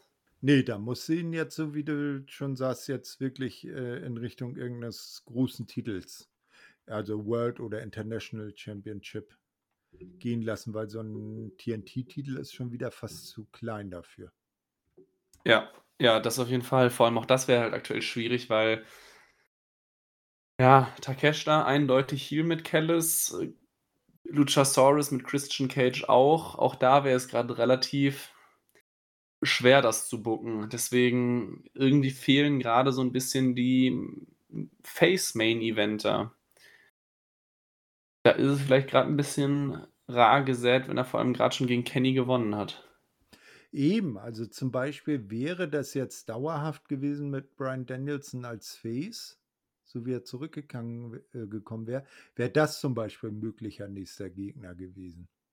Oder wir füllen die nächsten Wochen erstmal damit, dass die Don mhm. Family jetzt mal wirklich eine Familie wird und nicht einfach nur so ein Vater-Sohn-Duo. Ey, ja, und er, dann sollte Don Kellis aber aufpassen, was er für Gemälde malen lässt. Ne, äh, das ist ja schon mal schief gegangen mit äh, Chris Jericho. Ne? So, aber Kopf in der Hand, das äh, war nicht so prickelnd. Generell die Don Kellis Gemälde sind immer wirklich schön anzusehen. Auch jetzt, ja. äh, dass die, die doppelten Centaur, ich, ich bin nicht so sehr in der griechischen Mythologie ja. drin, aber es waren Zentauren, glaube ich. Ja. Ähm, das hat ja schon damals angefangen, als er als Kenny World Champion wurde. Na, als er wirklich dieser Belt Collector wurde und dann in seinem Haus hatte er auch so ein, genauso in diesem Stil ein Bild äh, Kenny und Don Kellis an der Wand hängen. Na, da Stimmt, da dämmert was, ja. Ja, ja. Na, also das, äh, die Bilder sind schon für, für, für die Story gut. Äh, nee, der, der sollte seinen Stable jetzt mal langsam aufbauen, weil irgendwie besteht der Stable im Moment nur aus ihm und äh, Konoske. Ja, und Callis kann eindeutig nicht mehr in den Ring steigen. Also, das kriegt man grad nicht mal mehr mit 'nem Tag-Team-Match irgendwie aufgebaut. Deswegen, ähm, wenn es wirklich 'n Stable werden soll und Don Callis Family wirklich 'ne Family werden sollte, dann dürften da mal langsam 'n paar Leute folgen, weil Jericho wird's wohl anscheinend jetzt nicht mehr, ähm, augenscheinlich. Aber dafür auf der anderen Seite auch ganz interessant, die Elite ist auch grad auf 'ner ganz guten Niederlagenserie. Lassen wir jetzt mal den, ähm, Battle Royale aus der aus der Pre-Show raus. Omega verliert hier. Um das vielleicht schon mal wegzunehmen, Bucks haben auch wieder verloren. Äh, Bucks haben auch schon bei All In verloren. Kenny hat aber auch schon bei All In verloren. Das läuft grade nur so semi-erfolgreich. Ähm äh, steckt da mehr 'n Gimmick hinter oder war es einfach nur Zufall und bald sehen wir wieder die die Elite-Siege? Hm, ja, also, äh ich sage mal, es ist jetzt auch noch nicht s hm, hm, hm. Es ist 'ne schwierige Frage, ne? Also, wo wollen sie mit der Elite jetzt hin? Äh, wenn, dann sollten sie sie als ja, es ist jetzt so, also Adam Cole und MJF sind jetzt die Prime Faces bei, ähm, Dynamite. Mhm. Äh, ja, vielleicht irgendwie eher, dass sie jetzt wirklich so 'ne Niederlagenserie aufbauen und dann echt, äh, sich überlegen: „Ey, äh, äh, no more Mr. Nice Guy. Jetzt sind wir wieder die Arschlöcher“, weil da äh, noch mal Thema Belt Collector, als Kenny gleichzeitig AEW, Impact und, äh, Triple A Champion war, da war er Heel. Mhm. Ne? Dass sie sagen: „Da das war unsere beste Zeit.“ Dann, äh, sagen wir, jetzt sind wieder nur wir interessant, nach uns die Sintflut und vielleicht in die Richtung geht. Ja, vor allem auch, weil ich dann ja auch schon gedacht hatte vor 1, 2 Wochen, also vor besonders vor All In, dass 'n Omega halt an beiden Pay-per-Views 1 bis 2 Siege einfahren wird, um halt dann langfristig der nächste Gegner von MJF für Full Gear zu sein. Äh, was jetzt natürlich theoretisch immer noch möglich ist, aber vielleicht 'n bisschen schwieriger zu erklären mit 2 Pay-per-View-Niederlagen. Plus, wenn wir jetzt beispielsweise, ähm, deine Idee von grade aufgreifen, dann muss man das natürlich auch zeitlich relativ gut und schnell durchboxen, um halt das Verlierer-Gimmick der Elite noch weiter aufzubauen, bis sie dann irgendwann halt turnen, bis sie dann irgendwann MJF ins Auge nehmen, bis man dann irgendwann dieses Match aufbaut. Das wäre für für November schon relativ knackig. Deswegen vielleicht lag ich dann doch mit meiner Vorhersage falsch und wir bekommen nicht MJF gegen Omega bei, äh, Full Gear. Aber dann ist halt auch da wieder die Frage, wer ist da unser nächster Gegner? Ach, im schlimmsten Fall gibt's 'ne Woche vorher 'ne Battle Royale oder 'n Turnier. Ja, das Turnier gibt's ja jetzt erst mal noch für für, äh, Grand Slam. Ja, ja. Ja, ja. Äh, äh, ja, wen also, äh, die Frage ist natürlich, bleibt MJF bis Full Gear Face? Ist 'ne gute Frage.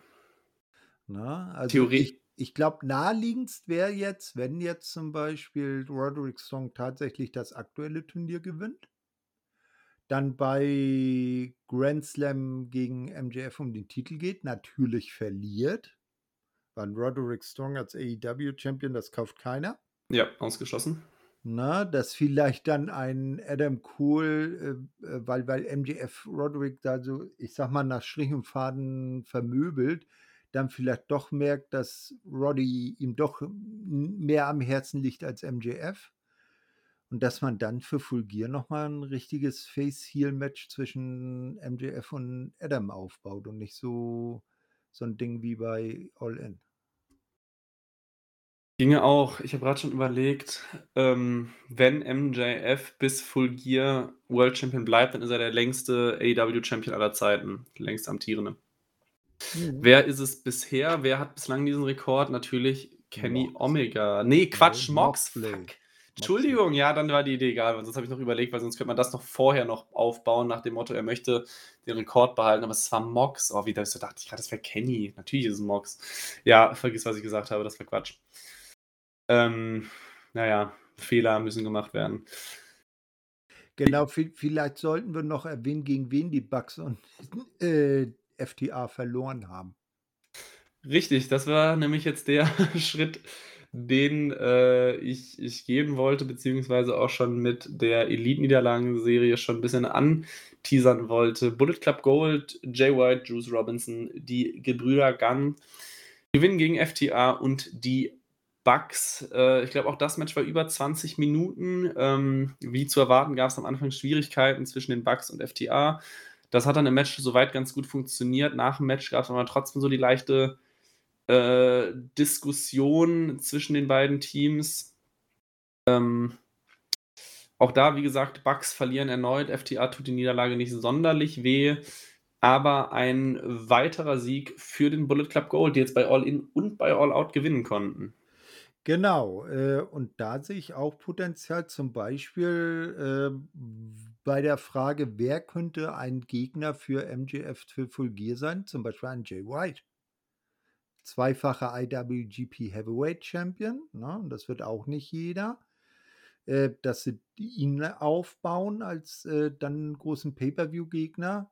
Oder dass vielleicht Jay und Juice Robinson als Bullet Club auf die Tag-Team-Titel gehen weil ich glaube, die Guns, die haben, hatten ihre Chance als Champions, haben nicht sonderlich geglänzt.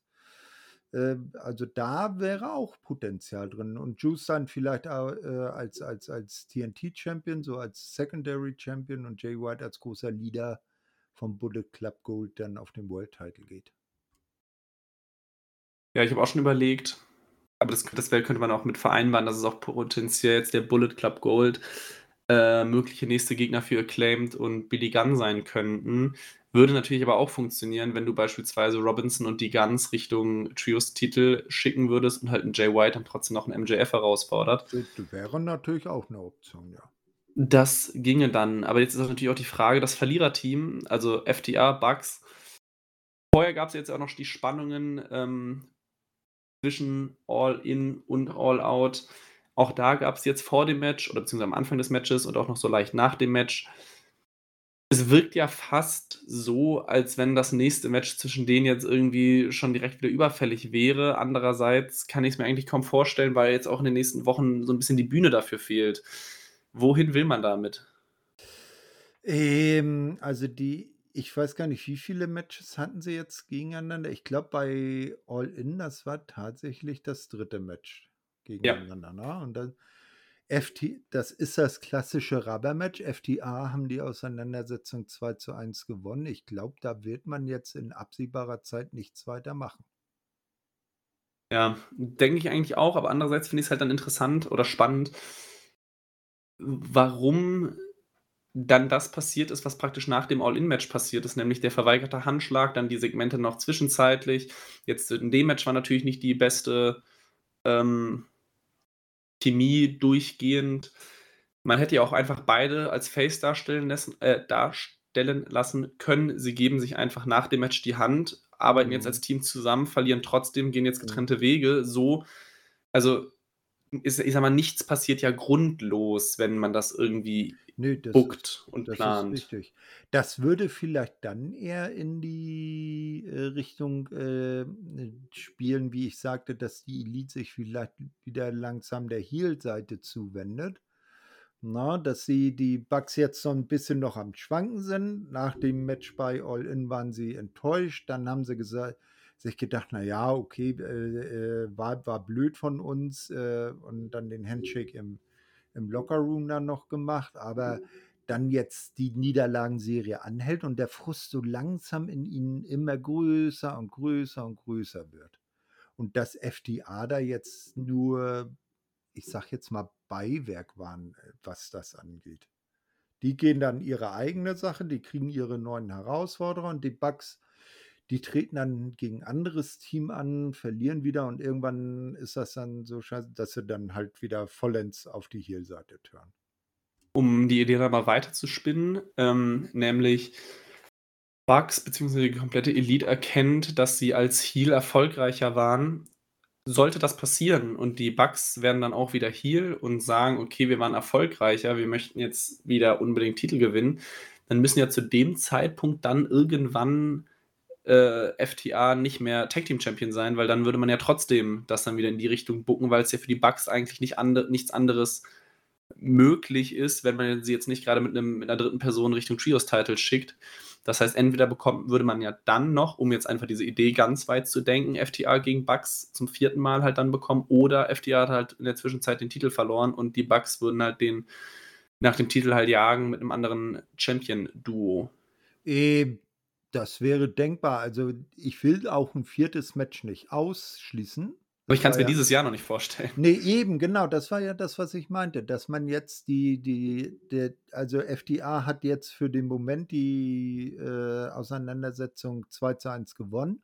Und dass man jetzt einfach, sage ich jetzt mal, ein halbes, dreiviertel Jahr ins Land streichen lässt. Na, da dann so äh, die, äh, den, den Heel-Turn der Elite dann erzählt und dann irgendwann nächstes Jahr, vielleicht hat dann FTA zwischendurch den Titel mal verloren und wieder gewonnen, dann kann man nochmal ein großes Aufeinandertreffen Face FTA gegen Heel Bucks dann nochmal aufbauen. Hm, ja gut, das kann auf jeden Fall sein. Da reden wir natürlich aber auch über sehr weit in der Zukunft irgendwann. Also ich, ich glaube, wir können uns alle sicher sein, dass dieses Match wird es irgendwann definitiv nochmal geben. Ähm, aber wir beide sind zumindest ja auch einer Meinung, dass es sehr unwahrscheinlich dieses Jahr noch vorkommen wird. Deswegen, Bugs sind natürlich ein ganz gutes Fragezeichen. FTA ist natürlich jetzt auch die Frage. Ähm, gegen wen geht es als nächstes? Die Bugs haben sie nämlich jetzt besiegt, den Bullet Club haben sie nämlich auch schon vorher eigentlich besiegt.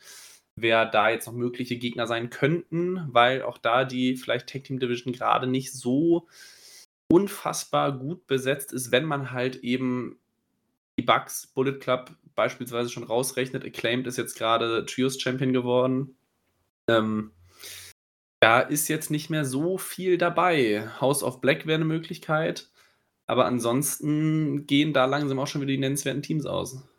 Nee, da hast du recht. Also da muss man sich dann wirklich was einfallen lassen. Entweder irgendeine Kombination, die sich jetzt äh, neu zusammenfindet, oder wie du schon sagst, so House of Black, dass man sagt, äh, Brody King und äh, Buddy Matthews als Tag-Team, die auf die Titel gehen und äh, Malachi Black dann, äh, der auf Singles Championship rangeht oder versucht, äh, sich irgendeinen Singles-Titel zu holen.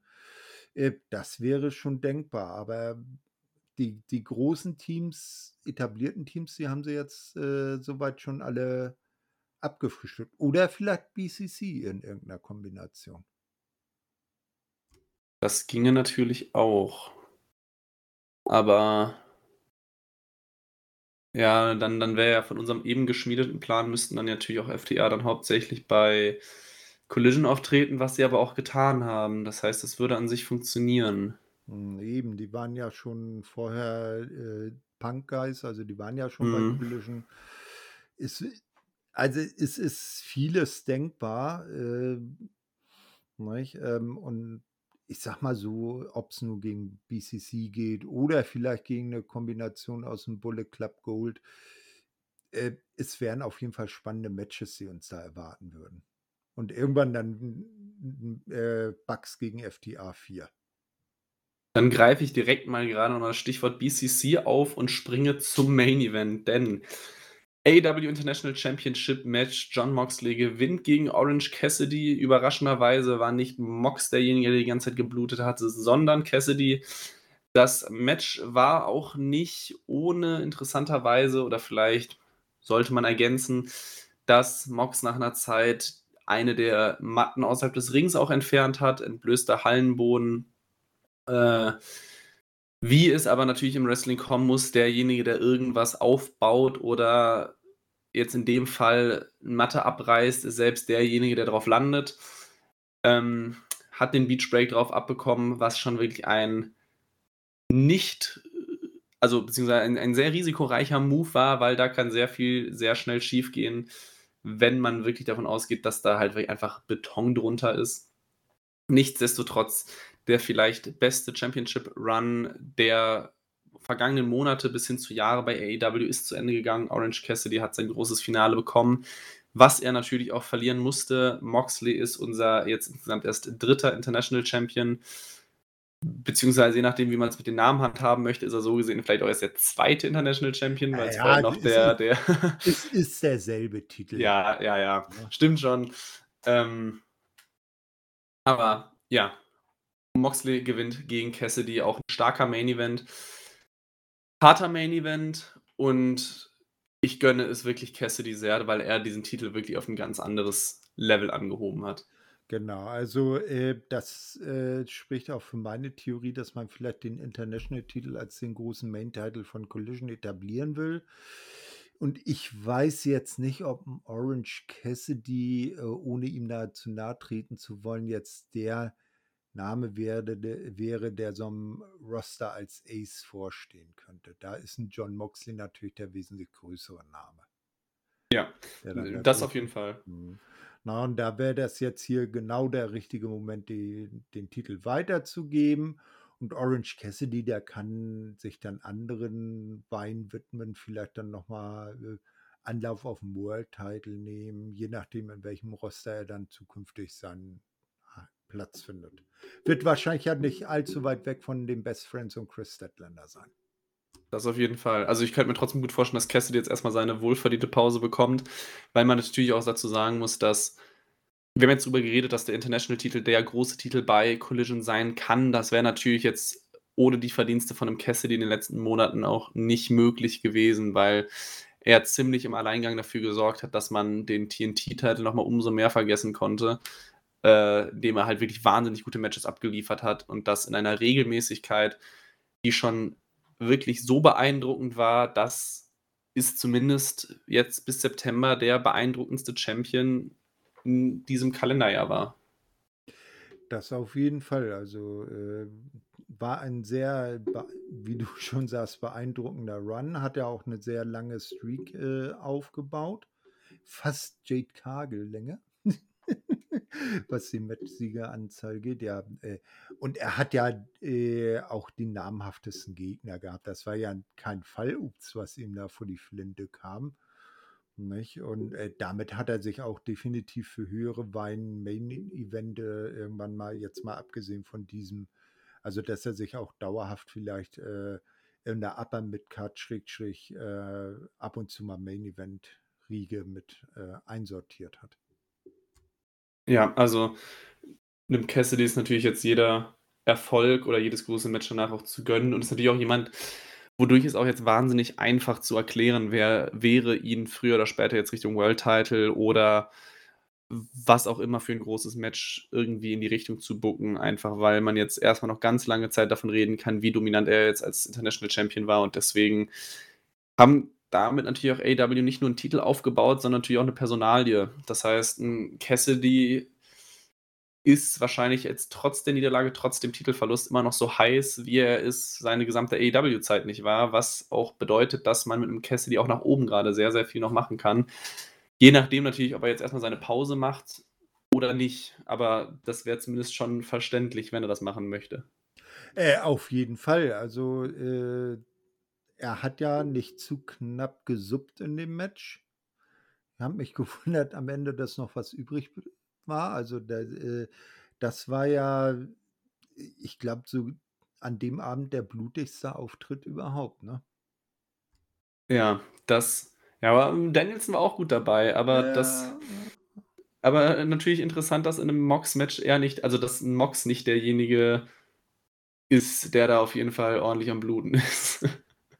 Ja, der hat dann den Bl äh, Orange noch in den blutenden Kopf reingebissen. Na, also äh, so ein bisschen mit oh, ganz ohne Blut konnte er dann wohl doch nicht. Aber zumindest war es nicht seins und äh, äh, trägt er jetzt nicht eine Narbe mehr mit nach Hause, wenn er, wenn René und er dann heimfahren. Um, also falls du jetzt, hast du noch irgendwas zum Main Event sonst noch zu sagen? Sonst würde ich vielleicht nochmal die Frage aus dem Opening aufgreifen. War es jetzt wirklich nur eine gute und längere Dynamite-Ausgabe oder vielleicht doch die bessere Show als All In? Ähm, die bessere Show als All In nicht. aber eine bessere Show, als man anhand der Card hätte erwarten können. Ja, Ja. also, äh, man hat die Matches gesehen und die haben doch, äh, mehr gebracht, als man sich da vielleicht vorher, wenn man nur stur die Card runtergelesen hat, äh, gedacht hätte, dass der Event, äh, bringt. Ähm, in 'nem anderen Podcast, den ich, ähm, vorher mal gehört habe, äh, wurde diese Show schon als erster B-Pay-per-View von AEW bezeichnet und das war er definitiv nicht. Ne, also von dem, was man am Ende sehen konnte, das auf jeden Fall nicht. Vom Aufbau vielleicht schon. Also, man muss jetzt schon sagen, die Namen, die wir am Ende sehen konnten, Mhm. waren auf jeden Fall nicht B-PPV. Also, in dem Moment, wo 'n 'n Mox, Danielson, Omega und wer auch immer, MJF, Adam Cole auf der Card sind, ist es ziemlich schwer, von 'nem B-Pay-per-View zu reden. Ähm, die meisten Matches waren auch wirklich gut, beziehungsweise es waren einzelne dabei, die wirklich sehr stark waren. Äh, von der Matchqualität auch definitiv nicht schlechter als All In.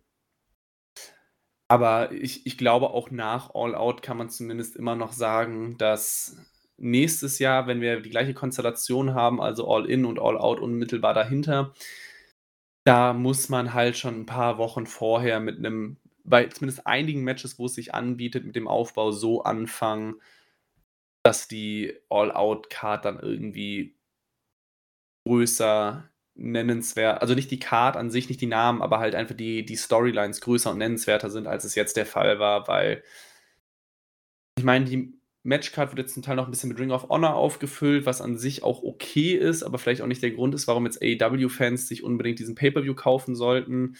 Äh, manche Matches wurden jetzt innerhalb von wenigen Tagen bis hin zu einer Woche dann aufgebaut, was natürlich auch bisschen an dem CM Punk lag, der da nicht auftreten konnte sollte.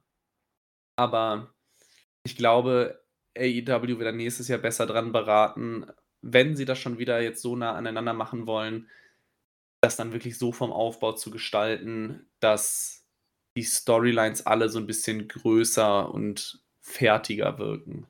Ja, auf jeden Fall. Also, da wird 'n Tony Khan sich das, äh, dieses Jahr ja w hat er ja das Beispiel, wie man's jetzt aufbautechnisch nicht machen sollte.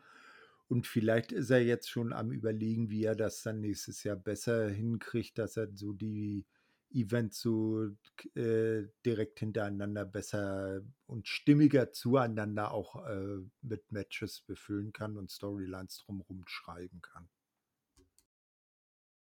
Ja, das das gehe ich dann auch davon aus. Deswegen ich glaube, wir alle waren relativ, ja, ich ich nenne es mal pessimistisch nach All In, als die Matchcard für All Out auch noch relativ leer aussah und dann auch zum Teil noch nicht die großen Matches angekündigt waren, aber dafür ist es dann wirklich gut geworden. Es ist jetzt natürlich trotzdem Pay-per-View, wo ich sagen würde, in der Gesamtbetrachtung, wenn wir einfach den Aufbau mit dazu nehmen, war es jetzt nicht Kategorie 10 von 10 Punkten, aber man konnte sich auf jeden Fall anschauen. Es hat Spaß gemacht. Es war vielleicht 'n bisschen zu lang, vielleicht 7 oder 8 Matches auf der Main Card, also in der Main Show, hätten es dann vielleicht auch getan. Da wären die vollen 10 vielleicht nicht ganz notwendig gewesen.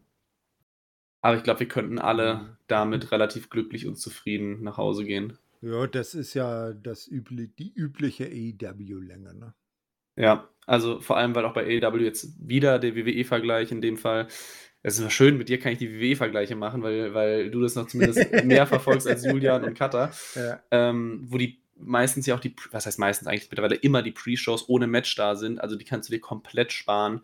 Und hier haben wir jetzt 4 Stunden Main Show gehabt plus 'ne Stunde Pre-Show, die man ja aufgrund der 3 Matches durchaus gucken kann oder vielleicht ja. sogar gucken sollte. mhm.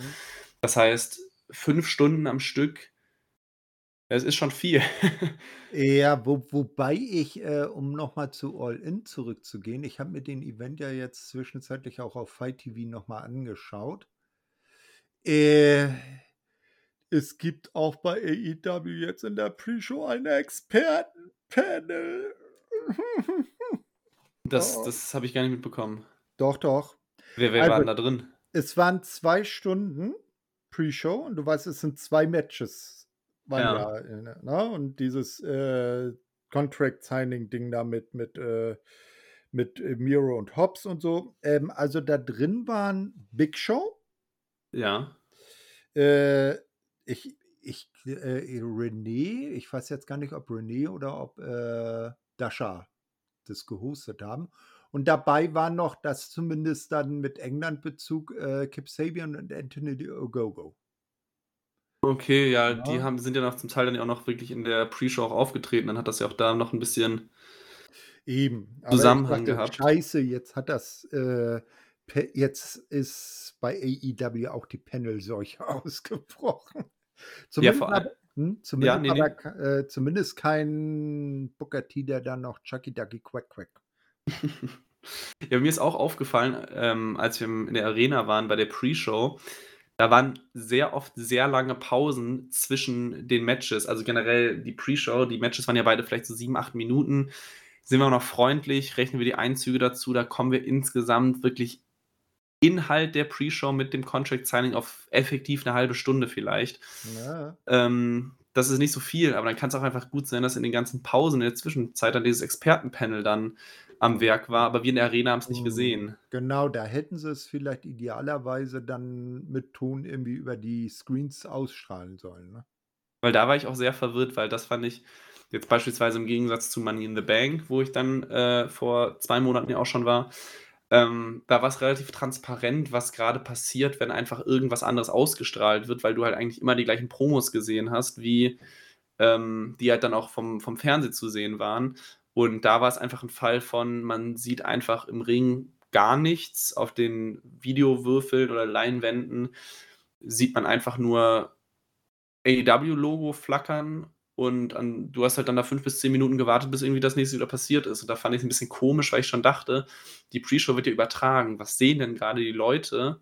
Die werden ja irgendein anderes Bild haben als ein flackerndes AEW-Logo. Naja, Aber dann ist gerade ganz genau. interessant, dass du die Frage beantworten mhm, kannst. Mhm. Wie gesagt, das wäre ideal gewesen, hätten sie das Panel dann in, im Stadion auch mit ausgestrahlt. Ja, das definitiv. Aber nun gut, all in, all out liegt beides hinter uns. Ähm, unsere Wertung ist auch schon gefallen. Bleibt eigentlich nichts anderes mehr, als die Quizmania-Frage aufzulösen. Genau, die war ja, wer stand im ersten Singles-Match der AEW-Historie? Und das war in der Pre-Show damals, oder wie es ja bei jedem Double or Nothing ist, äh, im Buy-In. Sonst hat man ja die Zero Hour von ROH als Bezeichnung übernommen. Das waren der gute Kip Sabian und Sammy Guevara, damals noch mit Panda-Kopfmütze. Die haben das tatsächlich das allererste Singles-Match bei AEW bestritten. Gewonnen hat damals äh, Sammy. Okay, diejenigen, die es noch gewusst haben, Respekt, weil ich habe, als mir die Frage voll gepitcht wurde, nämlich dann erstes AEW-Match mit erstes, äh, äh erster AEW Dynamite-Ausgabe gleichgesetzt und dementsprechend äh, war ich auf der so falschen Fährte, dass ich es dann auch nicht mehr wissen konnte. Ich bin mir jetzt auch nicht sicher, was das erste Dynamite-Match wäre oder Singles-Match Dynamite. Ähm, aber so oder so hätte ich es auf jeden Fall nicht beantworten können. Nee, äh, müsste ich auch gucken. Ich weiß aus irgendeinem Grund, was das erste Raw-Match war, aber das erste Dynamite-Match habe ich jetzt auch nicht auf dem Kasten. Ja, gut. Ansonsten bleibt mir nichts anderes dann mehr zu sagen, als vielen Dank fürs Zuhören. Ich glaube, die anderthalb bis zwei Stunden haben wir jetzt sogar dann doch wieder voll gemacht, dafür, dass wir uns eigentlich nur mit All Out und Punk beschäftigt haben. Ähm, Wobei, bevor ich abmoderiere, was ist denn schon für, für, für Dynamite angekündigt? Vielleicht kann man da nochmal drüber schauen. Dann mache ich gerade doch nochmal den 180 Grad hören. Ja, warte mal. Wir öffnen natürlich mal den äh, entsprechenden Showbericht. So, warte. Da, da, da, da, da. Ja, ich habe es hier gerade sogar schon. Warte. Na, erzähl. Äh, Tag Team Match Chris Jericho, Sammy Guevara gegen Aussie Open. Ach ja, ja, genau. Das, die beiden haben sich ja wieder zusammengerauft und wollen jetzt Tag Team Champions werden. Da gibt es eigentlich auch nur zwei Möglichkeiten. Entweder gewinnen sie es nicht und splitten sich dann endgültig oder sie gewinnen. Anderes ja. kann ja nicht passieren.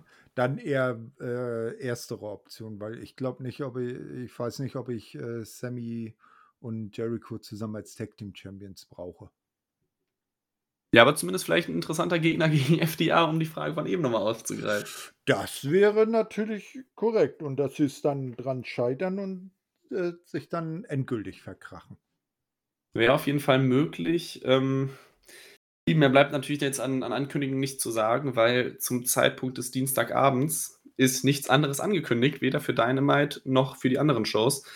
Deswegen komme ich jetzt doch wieder zurück zur Abmoderation. Vielen Dank fürs Zuhören. Natürlich ganz viel Spaß an alle, die noch nicht All Out geguckt haben sollten oder vielleicht noch irgendwas nochmal nachschauen wollen. Ansonsten natürlich auch viel Spaß mit Dynamite, Rampage und Collision für diese Woche. Das letzte Wort überlasse ich dann natürlich dir. Vielen Dank fürs Zuhören und man hört sich nächste Woche. Ciao. Ja, ich habe vielen Dank, dass ich äh, wieder dabei sein durfte. Und ähm, vergesst nicht die anderen Podcasts hier auf wrestling-infos.de. Zum Beispiel habe ich mit ähm, dem Daniel eine neue Ausgabe des Impact Asylums aufgenommen. Die ist gestern erschienen. Da könnt ihr gerne auch einmal reinhören. Und bei der wöchentlichen Therapiestunde von Andy und dem, unserem Chris aus Wien, bei allem, was äh, rund um WWE so abgeht. Äh, und es gibt auch immer mal wieder Interessantes aus Japan, äh, dem deutschsprachigen Raum, unsere News, äh, den Kalender, der, glaube ich, jetzt auch äh, rausgekommen ist. Na, ne? also viele Sachen immer täglich erste Seite, wenn ihr euren Browser startet, sollte immer wrestling-infos.de sein. Dann bis nächste Woche. Ciao, ciao.